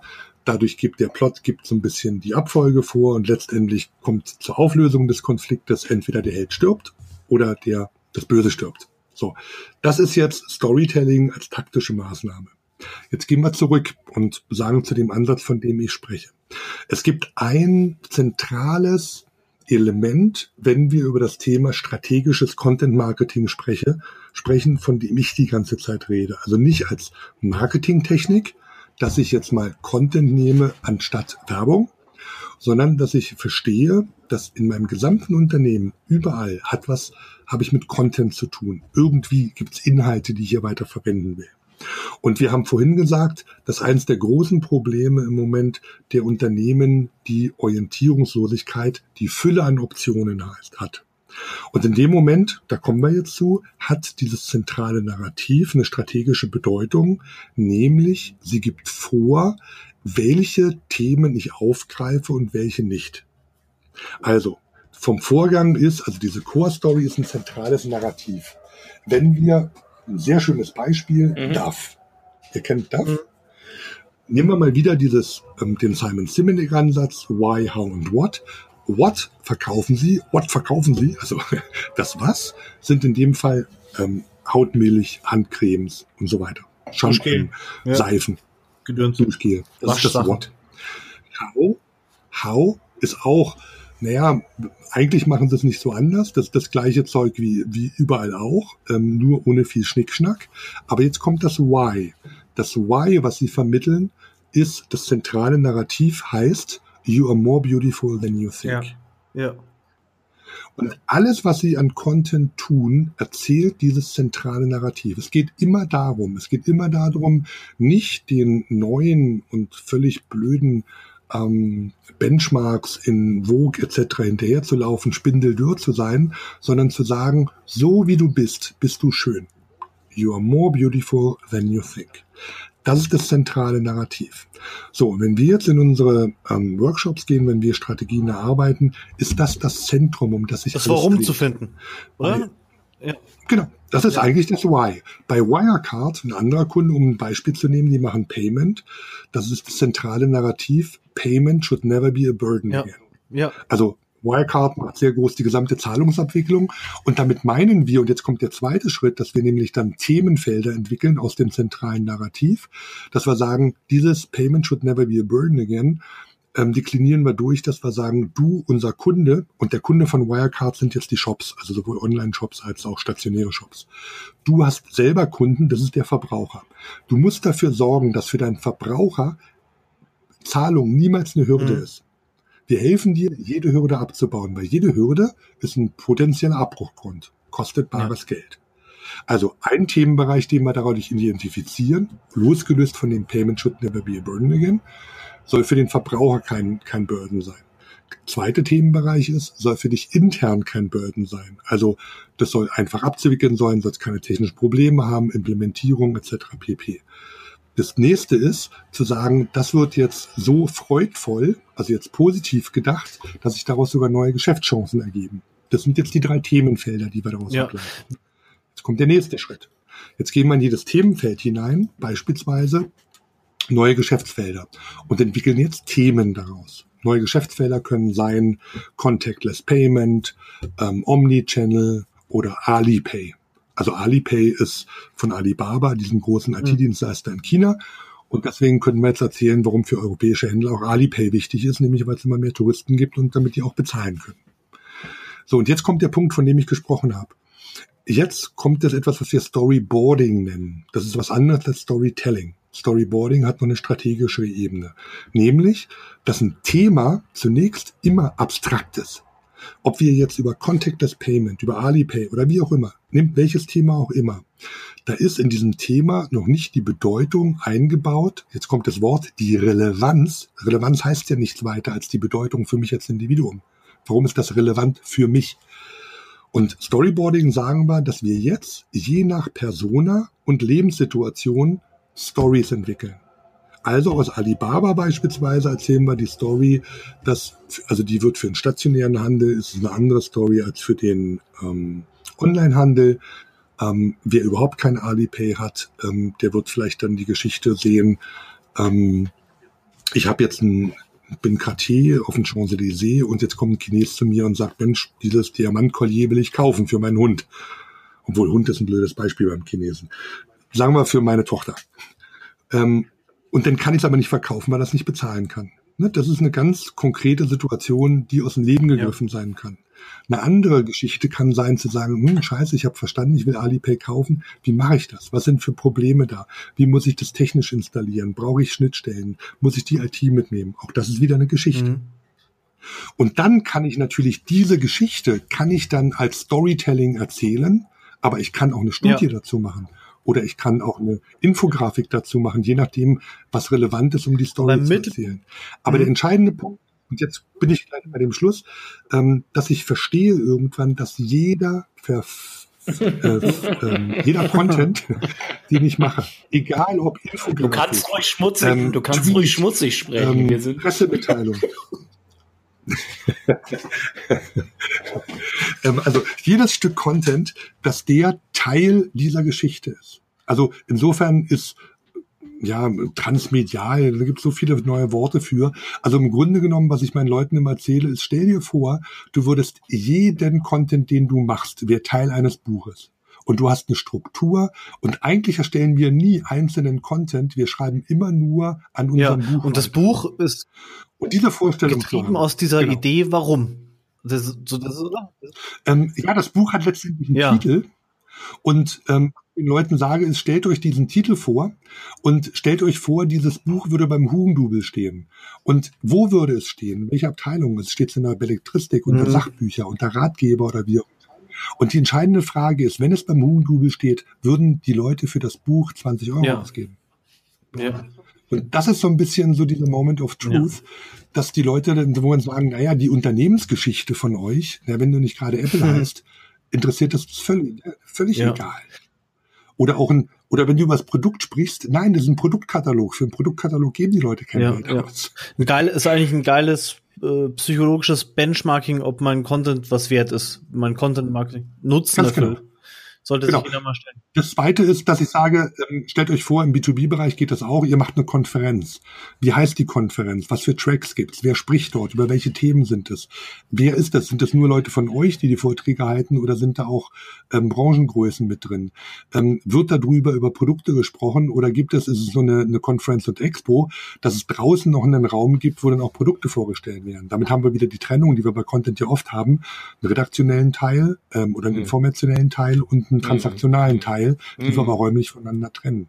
Also immer wenn ich das in gelernte mhm. Strukturen mhm. überführe, in einen Film, ähm, in ein Buch, und so weiter, dann fällt mir das auf einmal ganz leicht, dass ich sage, puh, dafür wird doch nie jemand Geld für ein mhm. Buch ausgeben. Genau, Aber genau. Und, also da ja. ist das Thema, vielleicht kurz das Thema Attribut, also Klassifizierung, Attribuierung, dass man überhaupt mal überlegt, äh, da sind wir wieder beim Thema Ordnung auch, ne, weil das ja auch mhm. der Titel der Sendung ist irgendwie, äh, über, über sich mal Gedanken zu machen, wo, äh, für welchen Zweck er, erstelle ich den Content, wo lege ich ihn ab überhaupt, ist er, soll er abverkaufen, soll er informieren, was soll er überhaupt tun und da, da sich auch mal Gedanken drüber zu machen. Das machen halt die, in, machen halt immer noch zu wenige, wo ich das Gefühl habe, die, da, die produzieren einfach nur, die machen, machen und machen sich darüber überhaupt keine Gedanken. Genau. Oder die schwätzen, ja. Die schwätzen. Ja, also damit will ich niemanden jetzt ähm, zu nahe treten, aber ähm, Schwätzen ist ja auch was Schönes, ne? Wenn man irgendwie mit seiner Freundin zusammen und bei einem Wein, ne, bla bla bla bla bla bla bla bla bla bla bla und so weiter. Aber anzufangen, und das ist ja ähm, professionelle Kommunikation, dass ich jederzeit weiß, welches Ziel erfolge, ähm, verfolge ich, welchen Nutzen will ich geben, ähm, für welchen Kanal mache ich das, welche Spezifika mhm. habe ich. Das sind ja alles die Attribute, von denen du sprichst. Attribute sind mhm. ja beschreibende yeah. Merkmale, die ich einem Content geben kann. Ähm, daraus entsteht die Qualität. Ne, also so wie ich jetzt eine Flasche, Flasche Wasser beschreibe, mit Größe der Flasche, Farbe des Etiketts, Form der Flasche, an, ähm, Natriumgehalt und so weiter, das sind alles Attribute, mhm. die die Qualität dieser Wasserflasche beschreiben. Und erstmal sich Gedanken darüber zu machen, welche mhm. Attribute mhm. die Qualität meines Contents beschreiben das, wie gesagt, Qualität ist keine absolute Sache. Qualität bedeutet nur, dass die Attribute, die wir jetzt haben, für den Zweck, für den erforderlichen Zweck geeignet sind. Das heißt, Qualität bedeutet für eine Mutter mit einem Baby was anderes, die braucht eine anderthalb Liter Flasche mit wenig Natrium mhm. und keiner Kohlensäure. Ein Sportler braucht eine 0,5 Liter Flasche, sehr kalt, ähm, viele Mineralstoffe drin und Kohlensäure. Also das sind die unterschiedlichen Qualitäten sozusagen, die eine Wasserflasche haben kann. Und jetzt ein System zu entwickeln, das wir steuern können, anfangen können, ähm, das auf Content zu übertragen. Und jetzt noch einen abschließenden Satz zu dem Thema und dann ihr wieder, Entschuldigung. Ähm, Das heißt nicht, dass ich, dass die, dass die, dass die Kreativität verloren geht. Überhaupt nicht. Aber das ist strategische ähm, Kreativität. Das heißt, ich setze die Leitplanken, in denen ich dann 100% kreativ sein kann. Und natürlich kann ich immer mal noch nebenbei noch einen völlig irrsinnigen, blöden Content raushauen, der überhaupt nicht dazu passt, mhm. als lustig ist. Aber im Kern sollte das. Du hast jetzt ein paar Mal das Why angesprochen, Simon Sinek. Ähm, so, so ein mhm. bisschen beiläufig hast du es fallen lassen. Äh, es ist ja eigentlich eine Riesensache. Also ich glaube, die wenigsten, oder ich würde vermuten, die wenigsten Unternehmen haben so ein klar formuliertes, warum machen wir das Ganze hier eigentlich? Würdest du sagen, äh, dass die ganze Content-Marketing-Angelegenheit ohne dieses klare Warum äh, ja eher zum Scheitern verurteilt ist? Oder, oder kann man, kann man erfolgreich Content Marketing machen, äh, sozusagen nur dann äh, ohne dieses Warum und äh, dann einfach nur rein umsatzdriven? Äh, funktioniert das oder wie ist da deine Erfahrung? Also jetzt wird umso deutlicher, dass ähm, die Unterscheidung, die ich immer treffe zwischen taktischem Content Marketing und strategischem Content Marketing, hier ein Schlüssel für die Antwort ist. Es sind zwei völlig unterschiedliche Dinge. Wenn ich Content Marketing nur als Marketingtechnik verstehe, wie es ja. oft gesagt wird, dann brauchst du kein zentrales Narrativ, dann brauchst du kein Why. Was meine ich damit, wenn ich sage Marketingtechnik? Das ist das, dass man sagt, hey, wir haben eine Kampagne, wir haben jetzt einen Produktlaunch und so weiter. Und zu diesem Produktlaunch machen wir jetzt SEO, wir machen SEM, wir machen E-Mailing-Kampagne wir machen Social Media, wir machen Pressearbeit und jetzt machen wir auch noch Content Marketing. Das wäre das Verständnis von Content Marketing als Marketingtechnik. Eine Technik neben vielen anderen. Und operativ wird es dann so aussehen, dass ich sage, Mensch, ähm, also ich habe das selbst vielfach erlebt. Ähm, wir haben jetzt immer ein System. Wir machen zu unserem Zeiterfassungssystem machen wir eine Reihe von ähm, sieben Webinaren. Zu diesen Webinaren gibt es immer noch ein White Paper. Das White Paper wird auf einer Landingpage angeboten ähm, und so weiter. Ne, das ist jetzt eine rein technische, operative, taktische Betrachtungsweise. Dazu brauche ich keine ja. Why sondern ich lerne nur, anstatt ich jetzt eine Werbeanzeige schalte, mache ich halt ein Webinar, Mhm, ne? Eine Landingpage, ein White Paper ja. und so weiter. Das heißt, ich verstehe auch, ich habe diesen Formatansatz. Mhm. Und das hilft jetzt vielleicht auch, wenn man so die Entwicklung von Content hatten. Am Anfang haben wir eine sehr starke, bei Content eine sehr starke Kanalorientierung. Ja. Da haben wir gesagt, wir müssen unseren Facebook-Kanal füllen, wir müssen unseren Twitter-Kanal füllen. Wir hatten eine Twitter-Strategie, wir haben eine Facebook-Strategie, wir haben eine Blog-Strategie. Und die Leute haben eigentlich nur auf den KPI hingearbeitet, ähm, was ich jeden Tag zwei Facebook-Posts, ähm, drei Blog-Posts die Woche mhm. und so weiter. Ja also kanalorientiert. Der Wandel, der durch taktisches Content Marketing kam, war der, dass wir gesagt haben, wir gehen jetzt auf eine, wir gucken nicht mehr auf den Kanal, wir gucken jetzt auf, den, auf die Formate. Also wir machen jetzt Infografiken, wir machen White Paper, wir machen Podcasts. Und auf einmal haben wir über diese ganzen neuen Formate mhm. gesprochen. Aber genauso im Prinzip substanzlos, wie man vorher Kanäle gefüllt hat, hat man jetzt Formate gefüllt. Ja. Und das, was ich jetzt kommt, der Unterschied zwischen strategischem Content Marketing, das ist die Erkenntnis zu sagen, dass egal was wir tun, wir verwenden immer Inhalte. Ne, egal ob in einer Werbeanzeige, in einem Postcard. Also das, was in dem Podcast drin ist, ja. darum geht es.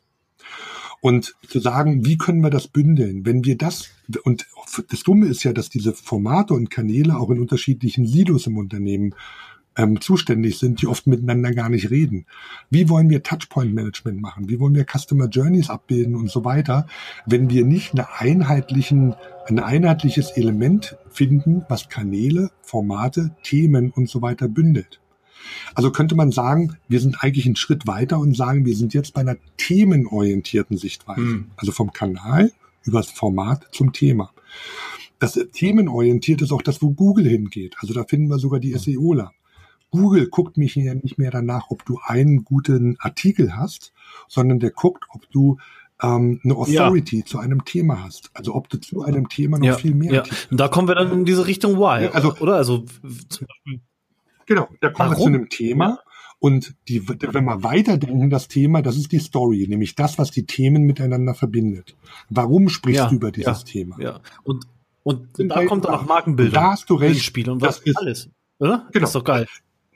Also wir können noch mal reden. Ich habe ein eigenes Konzept entwickelt für eine Content-Marke. Meine These ist nämlich, dass es eine Content-Marke gibt, dass der Grund, wieso du ähm, auf Google den einen oder anderen ähm, Link klickst, nicht der Titel ist, sondern mhm. der Absender. Mhm.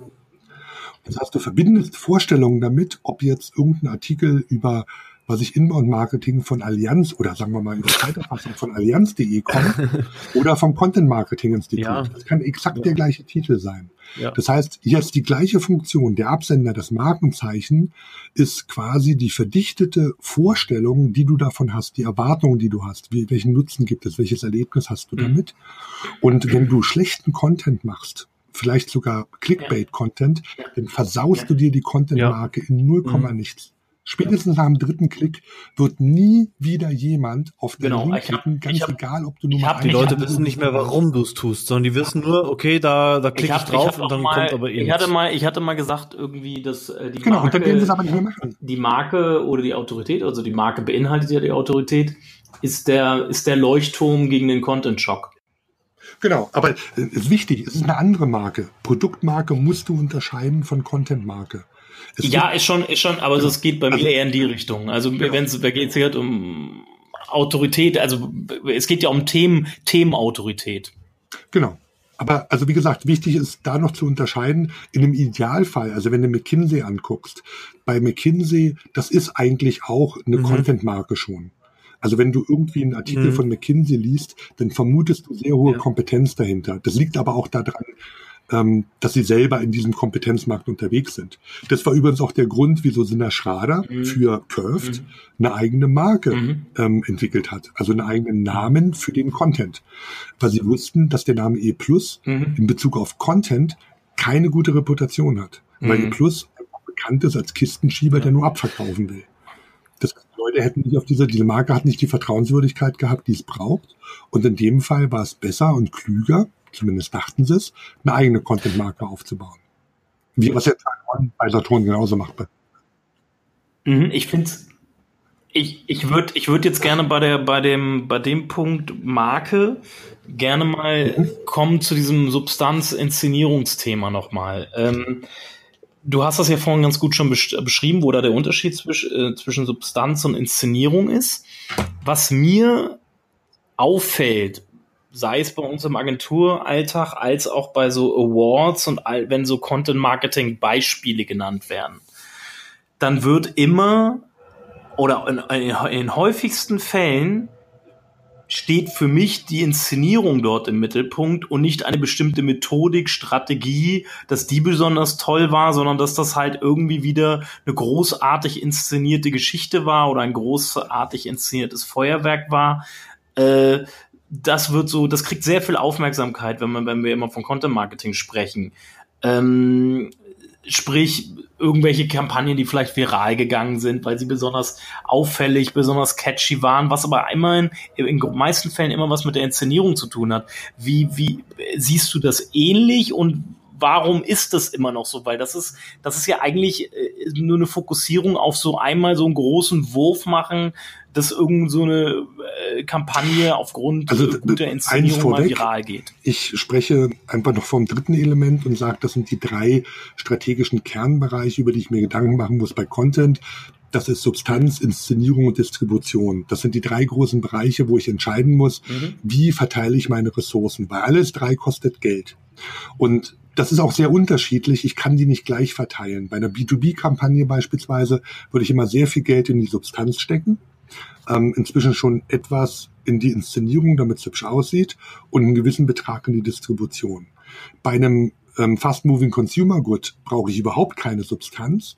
Ich würde 99 Prozent oder sagen wir mal 90 Prozent in die Inszenierung stecken, 10 Prozent quasi zum Seeding in die Distribution und bei einem reinen Markenthema, sagen wir mal, wie gesagt, Check 24 oder sowas, keine Substanz, ein bisschen in die Distribu ein bisschen in die Inszenierung, ähm, mhm. aber alles in die Distribution, um eine Omnipräsenz zu erreichen.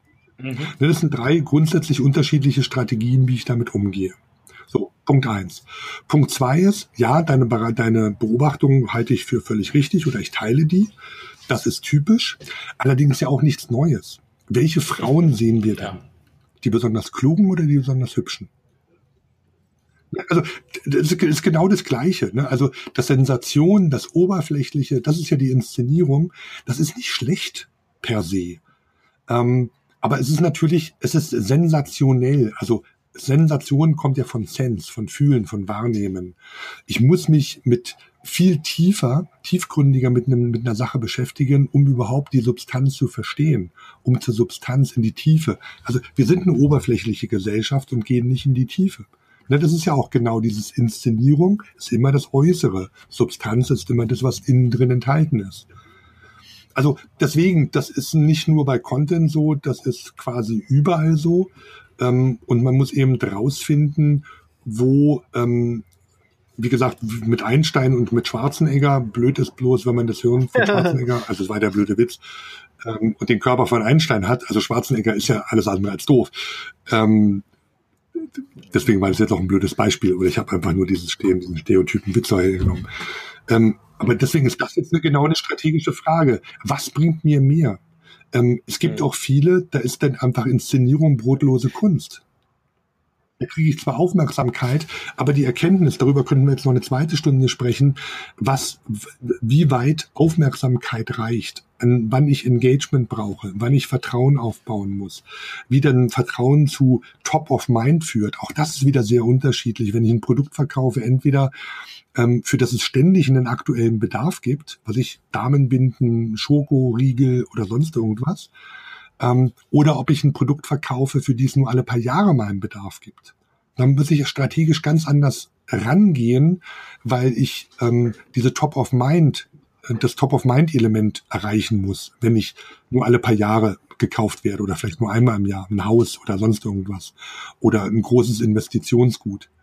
Und Top of Mind bedeutet, dass selbst wenn ich Ihnen jetzt nicht in Kontakt bin und ihr nicht durch meinen Kontakt sagt, ach, kaufen wir doch mal jetzt ein neues Flugzeug oder sowas, ähm, dass in dem Moment, wo der Bedarf besteht, er an uns denkt.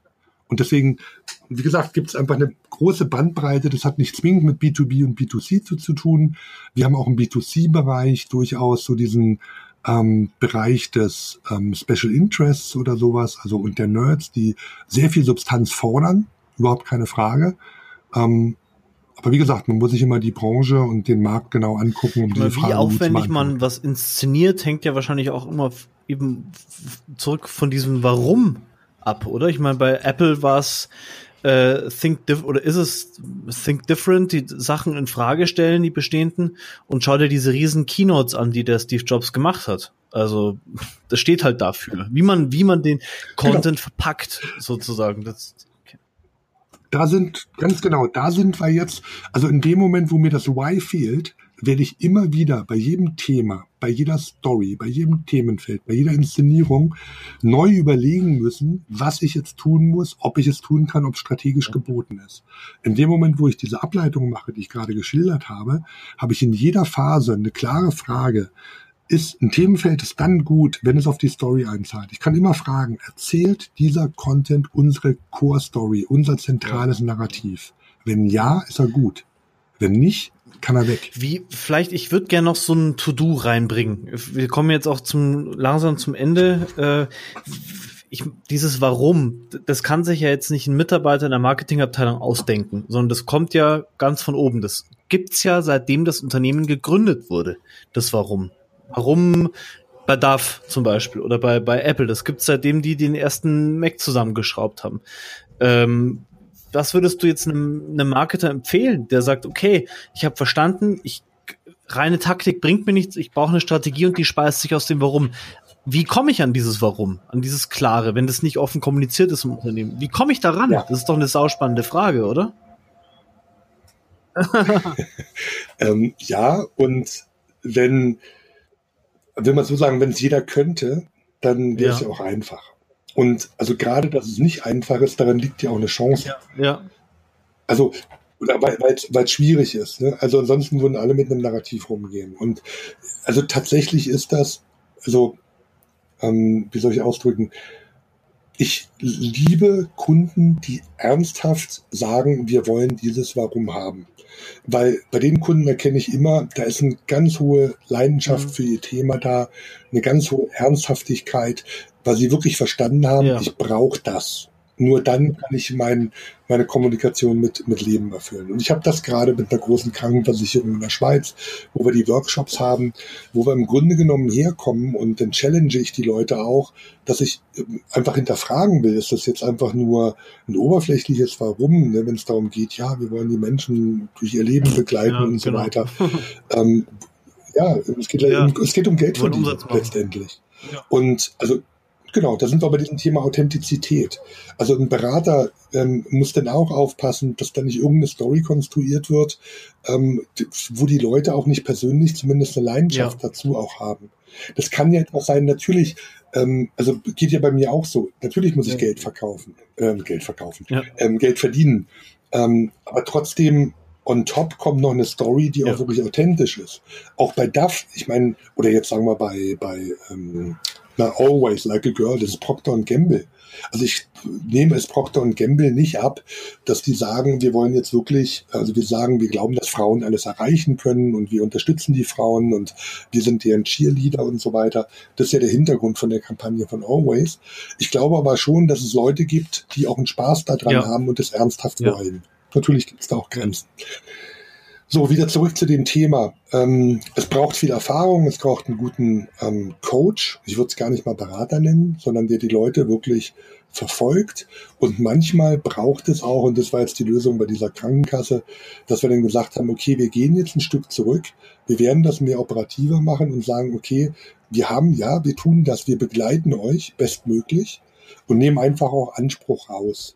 Dass wir sagen, okay, wir haben jetzt nicht mehr diese Story im Sinne eines ähm, DAF oder eines Apples oder ja. Airbnbs oder ähm, oder Red Bulls oder sowas, die alles hervorragende, ja. ganz also große Stories haben, sondern nehmen einfach nur, genau, nehmen einfach nur eine kleine Story, aber ja. können die auch erfüllen. Das ja, ist nämlich cool. auch ganz wichtig. Und das gibt auch ein Stück Beruhigung, den Leuten zu sagen, hey, ähm, du bist Läufer, aber du bist kein, ähm, wie ja, ist er noch, Carl Lewis. Ja sondern wir schaffen es, wenn du jetzt die 100 Meter in 12 Sekunden läufst, ist das schon toll. Ja. Hast du das Gefühl, dass du den Leuten da auch wieder, weil der Simon Sinek spricht ja auch von dieser Entfremdung, also wenn es nur noch um Umsatz, Umsatz, Umsatz geht, dass, dass man ja wirklich dann auch ent, immer mehr entfremdet ist. Hast du das Gefühl, dass du den Leuten auch ein bisschen mehr Sinn dann ins, in den Marketingalltag zurückbringst, wenn du sie auf dieses Warum stößt? Äh, ganz unbedingt. Ja. Wobei aber auch da, da, wie gesagt, da habe ich wieder von Filterbubble gesprochen. Also ich bin mir dessen total bewusst, dass nichts von dem, was ich sage, mhm. die Wahrheit ist, sondern dass es einfach Resultat ist von meiner individuellen Wirklichkeitskonstruktion. Ja. Und diese Wirklichkeitskonstruktion hängt natürlich auch davon ab, von dem, was ich ausstrahle. Ähm, Leute, die auf Performance getrimmt sind, die halten mich für einen Idioten. Und das Letzte, was sie tun würden, wäre mit mir zu sprechen oder mich gar als Berater zu beauftragen. okay. Ähm, Genau, und, aber es gibt andere Leute, die sagen, Mensch, der Typ, das macht Sinn und das Element und ähm, die suchen dann auch nach Sinn und die fühlen mhm. sich dann wohl bei mir. Und die würden dann, die sagen auch Marketing-Parks zu mir. Die cool. anderen sagen Arschloch. So, aber ich ja. meine, so ist die Welt, ne? dass man irgendwann mal, wenn man weiter heraussticht, dann polarisiert man automatisch und ich vielleicht sogar noch ein Stückchen mit mehr, weil das Teil meiner ja. Strategie ja. ist. Okay. So, das heißt, ja, ich versuche die Leute, also nein, anders, ich gebe ihnen nicht Sinn, sondern ich will sie ermöglichen, den Sinn, den sie selber schon sehen, ja. mutiger mit dem umzugehen. Das ist vielleicht mhm. das Bessere. Aber ich kann ihn. Aber es ist eine Bewusstmachung. Also bei mir war es zum, ich bin, ich bin diesen Prozess durchgang, genau. durchgegangen. Dieses, warum mache ich eigentlich Sachen? Und ähm, bin da drauf gekommen, ich mache Dinge, ich mache, ich schreibe zum Beispiel, weil ich es liebe, Sachen zu machen, die andere Menschen lieben, die ihnen weiterhelfen. Das finde ich einfach geil. Und, ähm, mhm. und mhm. ich wusste das immer schon, aber ich habe es nicht bewusst da gehabt. Ich hatte auch viele Jahre so dieses, ja, wir brauchen mehr Kunden und äh, irgendwie ja hohe Angebote verschicken und und, und das, ja. Aber das hat mich halt so immer mehr in eine Depression reingeritten, weil es halt für mich nicht erfüllend ist, so zu arbeiten. Und deswegen diese äh, ich ich versuche ich versuche euch beide jetzt mal ein bisschen von diesem Warum wegzukriegen. Weil ne, gefühlt, gefühlt, gefühlt, gefühlt, gefühlt äh, müsste die Sendung eigentlich Warum heißen. tierisch, oder? ähm, Nee, nee, nee, ganz kurz, ganz kurz, weil, ja. weil dieses Warum bringt nämlich Ordnung ins, ins Marketing. Weil du sonst, es ist sonst genau. Aktionismus, was da betrieben wird. Und wenn du ein klares Warum hast, dann ergeben sich ganz viele Schritte ganz von selber, die ich mache. Also ich kenne Unternehmen, die sind total durchstrukturiert ähm, und da gehen, das, das einzige beherrschende Zahlen sind die Kennzahlen in meinem Funnel. Dass ich 500 Kontakte brauche, um ähm, 300 Anmeldungen zu machen und 300 Anmeldungen, um 200 MSQL zu haben und 200 MSQLs, um 10 SQLs zu haben und 10 SQLs, um einen ja, Abschluss zu haben. aber, aber das, davor steht ja nochmal ein Unternehmensnutzen sozusagen. Warum ist, wird jemand Kunde? Und der kauft ja aus einem bestimmten Motiv. Und Simon Sinek sagt, je genauer du dieses, dieses Warum herum transportierst und dazu passende Kunden findest, die da dahinter stehen, wie bei Apple zum Beispiel, ähm, desto erfolgreicher bist du, desto klarer werden die, die, die Schritte, die zu tun sind. So, ja. Also ich, ich will, ich will jetzt auch, also nichts gegen Simon Sinek, der hat das toll gemacht. Ähm, ich würde aber nicht zu sehr auf den Simon Sinek gehen. Also das Grundprinzip ist einfach, er hat das auf eine sehr schöne Weise inszeniert. Das Grundprinzip ist aber, wie gesagt, ein sehr altes, damit will ich das nicht schlechter oder besser machen. Aber ob du das so nur Why nennst oder sowas, die Motivation. Ja. Und äh, ob du jetzt, also dass du dann auch dazu kommst, dass du unter Umständen nicht nur funktionalen Nutzen gibst, ähm, also sprich, wie kann man etwas tun, sondern auch emotionalen, dass du dann vielleicht auch mit Limbik anfängst, mit limbischen Motivationsstrukturen und so weiter, um emotionale Motivation besser zu verstehen. Da führt es denn alles hin. Da ähm, ist Cynic leider noch ein bisschen dünn, wie ich finde. Ähm, aber diesen Grundsatz zu verstehen und den auch mit Cynic zu begründen, wie gesagt, ich war keine Kritik an ihm, sondern nur vielleicht ein, ein, ein, äh, wie soll ich sagen, Anregung, da noch ein bisschen weiter aufzumachen, ähm, das als Grundprinzip zu verstehen, aber auch weiterzuführen und weiterzudenken.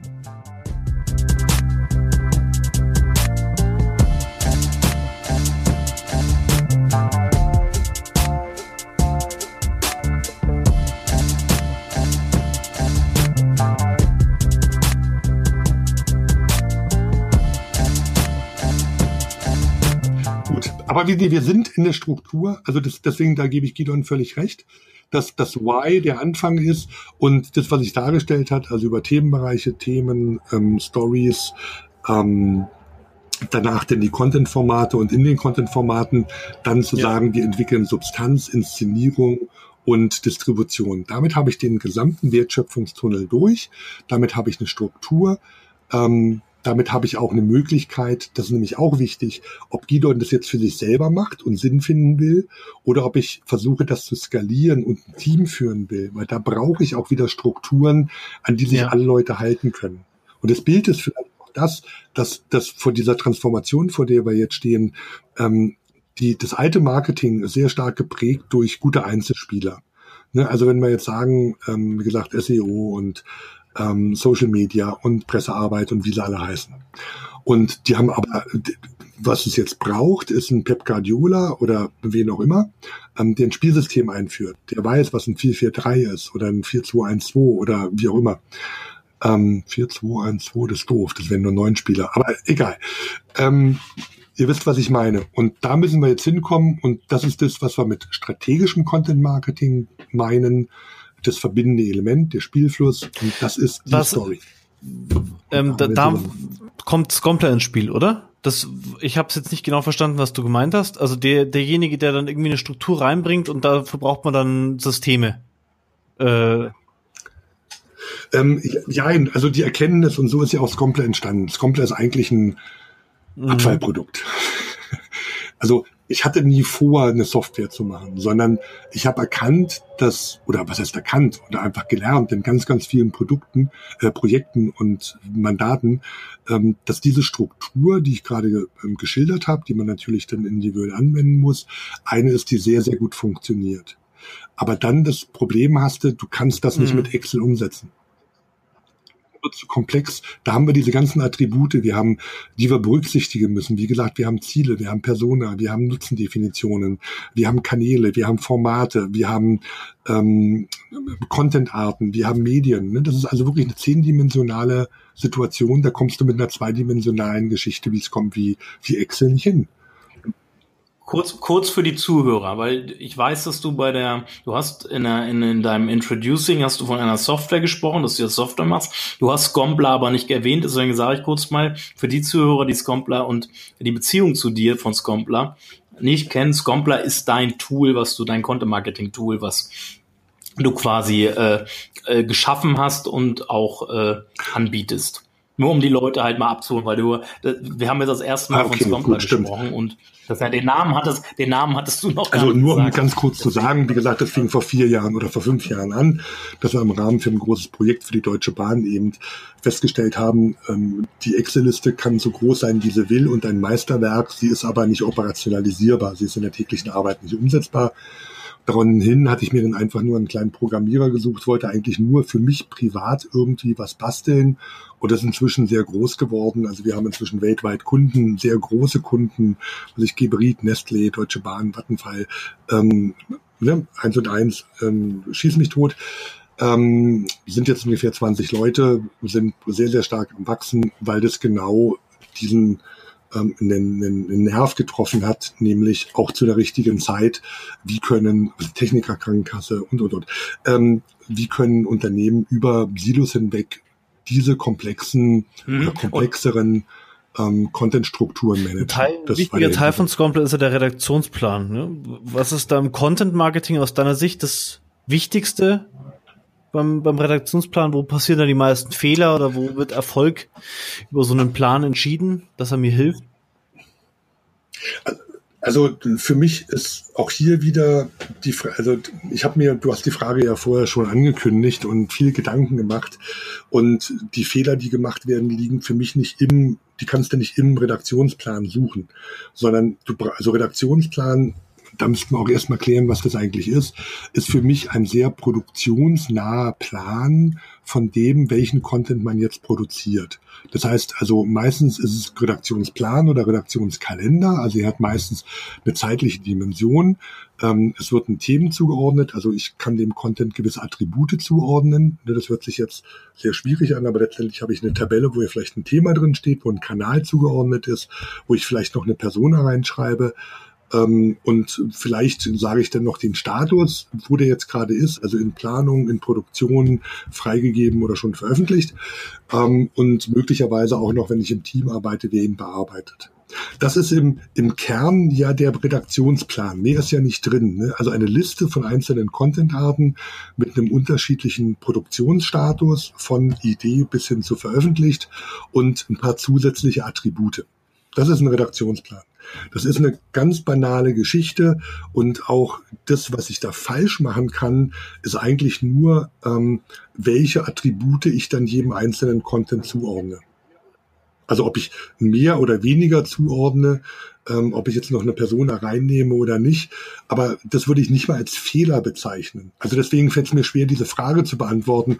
Oder jetzt auch mal die Rückfrage, so wie ich das beschrieben habe, ist es auch das Verständnis, ja, was du von einem Redaktionsplan ja, genau. hast. Nur, mir, mir ging es einfach um die Redaktionsplanung genau. auch, also beim Content Marketing. Wo, wo da genau. Und deswegen, da würde ich eben herkommen, was das Wichtige ist, Redaktionsplanung ist im Prozess relativ weit hinten.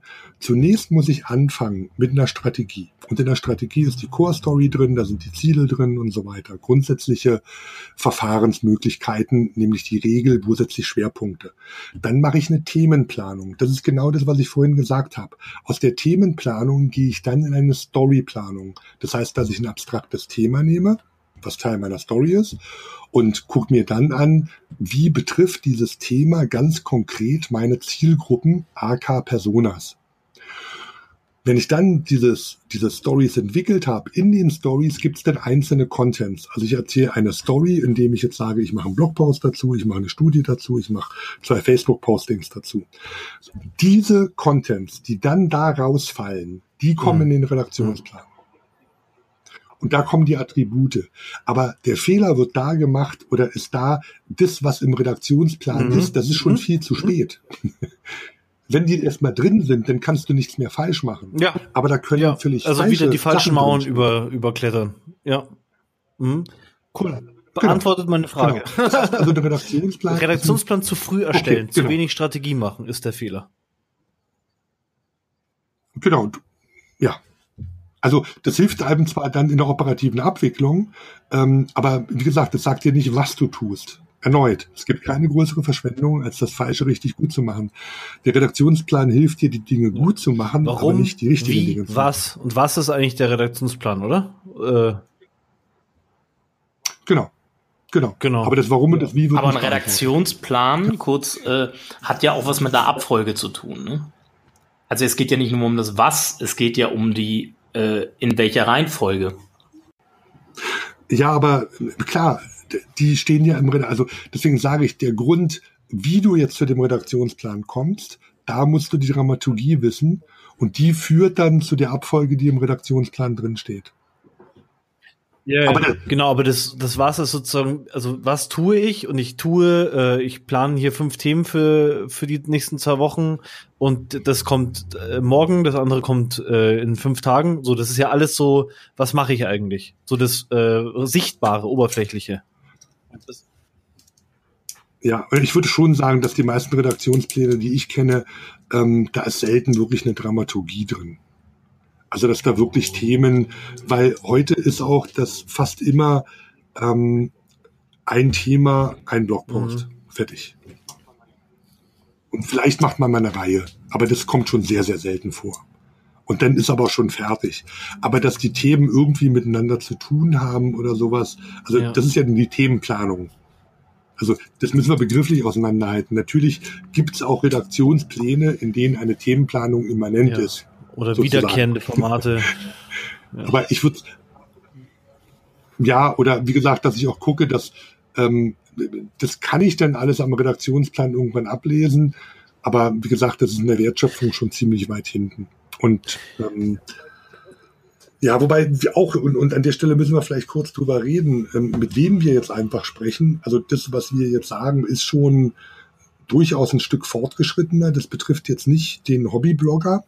Der Hobbyblogger sollte und kann durchaus ohne Probleme einfach, einfach das schreiben, Mhm. wozu er Bock hat. Ne, der, der, für den ist das alles nicht relevant. Der muss nicht zweckgerichtet sein. Also ich kann ja auch in der täglichen Kommunikation, ist ja genau das Gleiche, wenn ich mit meiner Frau spreche, dann überlege ich mir nicht bei jedem Satz, was ist das Ziel, was ist der Zweck, welchen Ressourceneinsatz habe ich und so weiter. Zumindest wenn die Beziehung noch gesund ist, dann nicht. Genau. Also da ist man durchaus auch mehr gefühlsmäßig orientiert und das gilt und das ist ja auch eine graduelle Geschichte und das können wir auch auf die, sagen wir mal, professionelle Kommunikation hergeben. Gerade Blogger leben ja davon, dass sie eben emotionaler, direkter, also wie der Künstler, der eben nicht nach Noten spielt, sondern einfach frei jammt. Ne? Also der, der Blogger ist so eher der Jammer und wir reden aber über Orchester. Ne, also das, was wir vorher gesagt haben, da geht es darum, ein Sinfonieorchester ähm, zu koordinieren. Und auch nach einer Partitur. Aber trotzdem auch die Partitur, ähm, der auch in einer, in bestimmten Inszenierung, da sind wir wieder, die Substanz sind die Noten, die Inszenierung ist die Art und Weise, wie dramatisch gespielt wird und äh, wie die Zusammensetzung ähm, des Orchesters und so weiter sind. Jetzt kommt vielleicht eine persönlichere Frage und zwar werde ich auf Facebook verfolgt. Ähm, der kriegt ja mit, du, du postest ja über dein äh, persönliches Profil eigentlich weniger äh, fachliche Content-Marketing-Sachen, sondern viel über Politik und, und, und gesellschaftskritische oder gesellschaftliche Themen. Ähm, und ich habe so ein bisschen äh, das Gefühl, so, so zumindest wirkt es so für, für dich vielleicht als Spiegel. Bei mir kommt das so ein bisschen an, als ob du, du sobald du irgendwelche äh, Meinungen der Masse feststellst, die vielleicht auch ein bisschen hysterisch sind, äh, versuchst du immer so eine rationale Mitte zu besetzen. Äh, ist das wirkt zum, das so interpretiere ich das so ein bisschen. Äh, stimmt das und was motiviert dich dazu?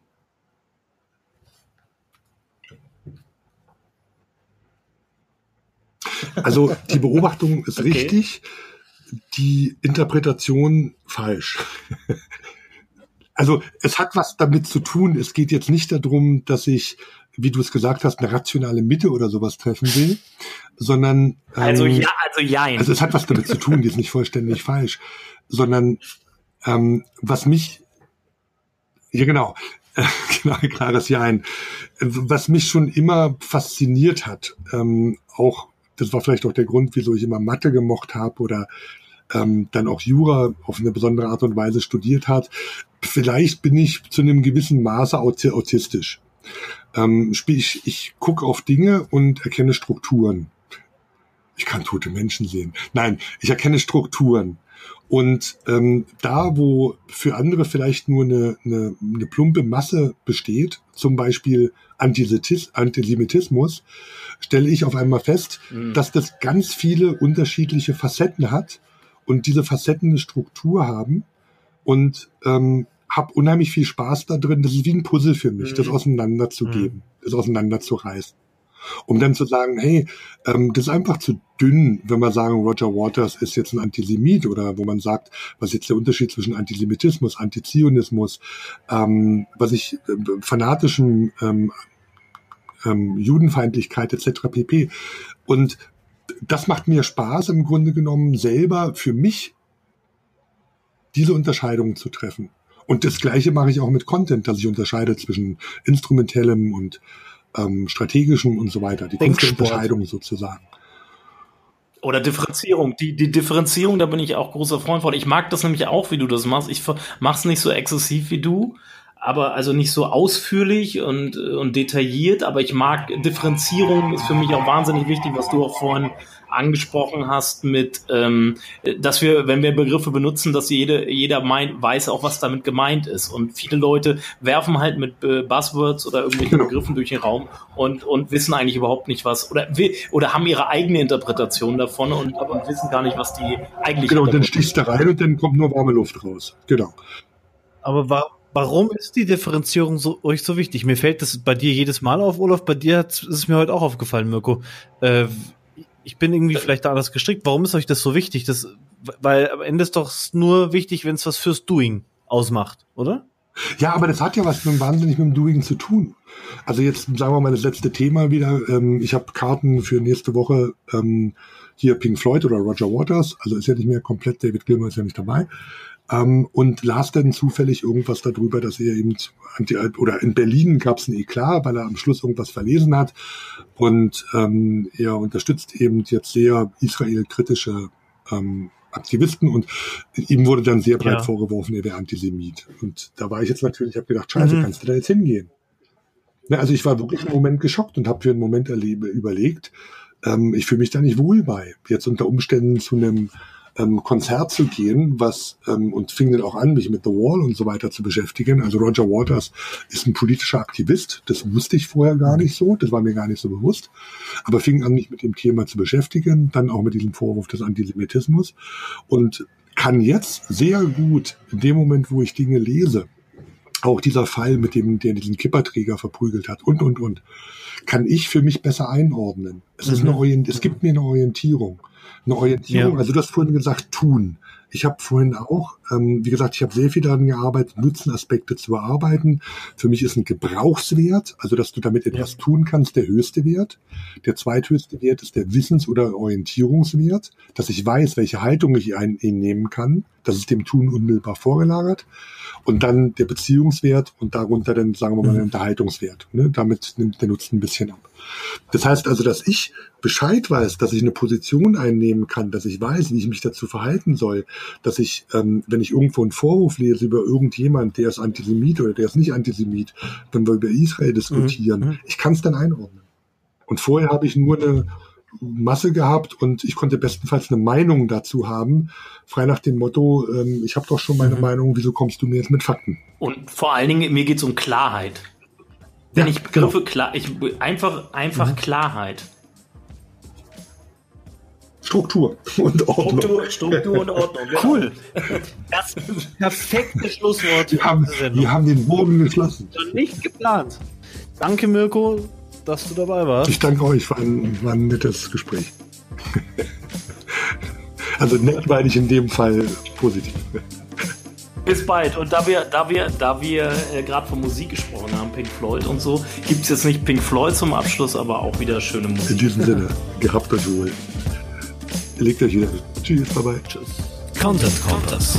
Content ist nicht alles, aber ohne Content ist alles nichts. Der Content Kompass mit Olaf Kopp, Gidon Wagner und Gästen. Content Kompass.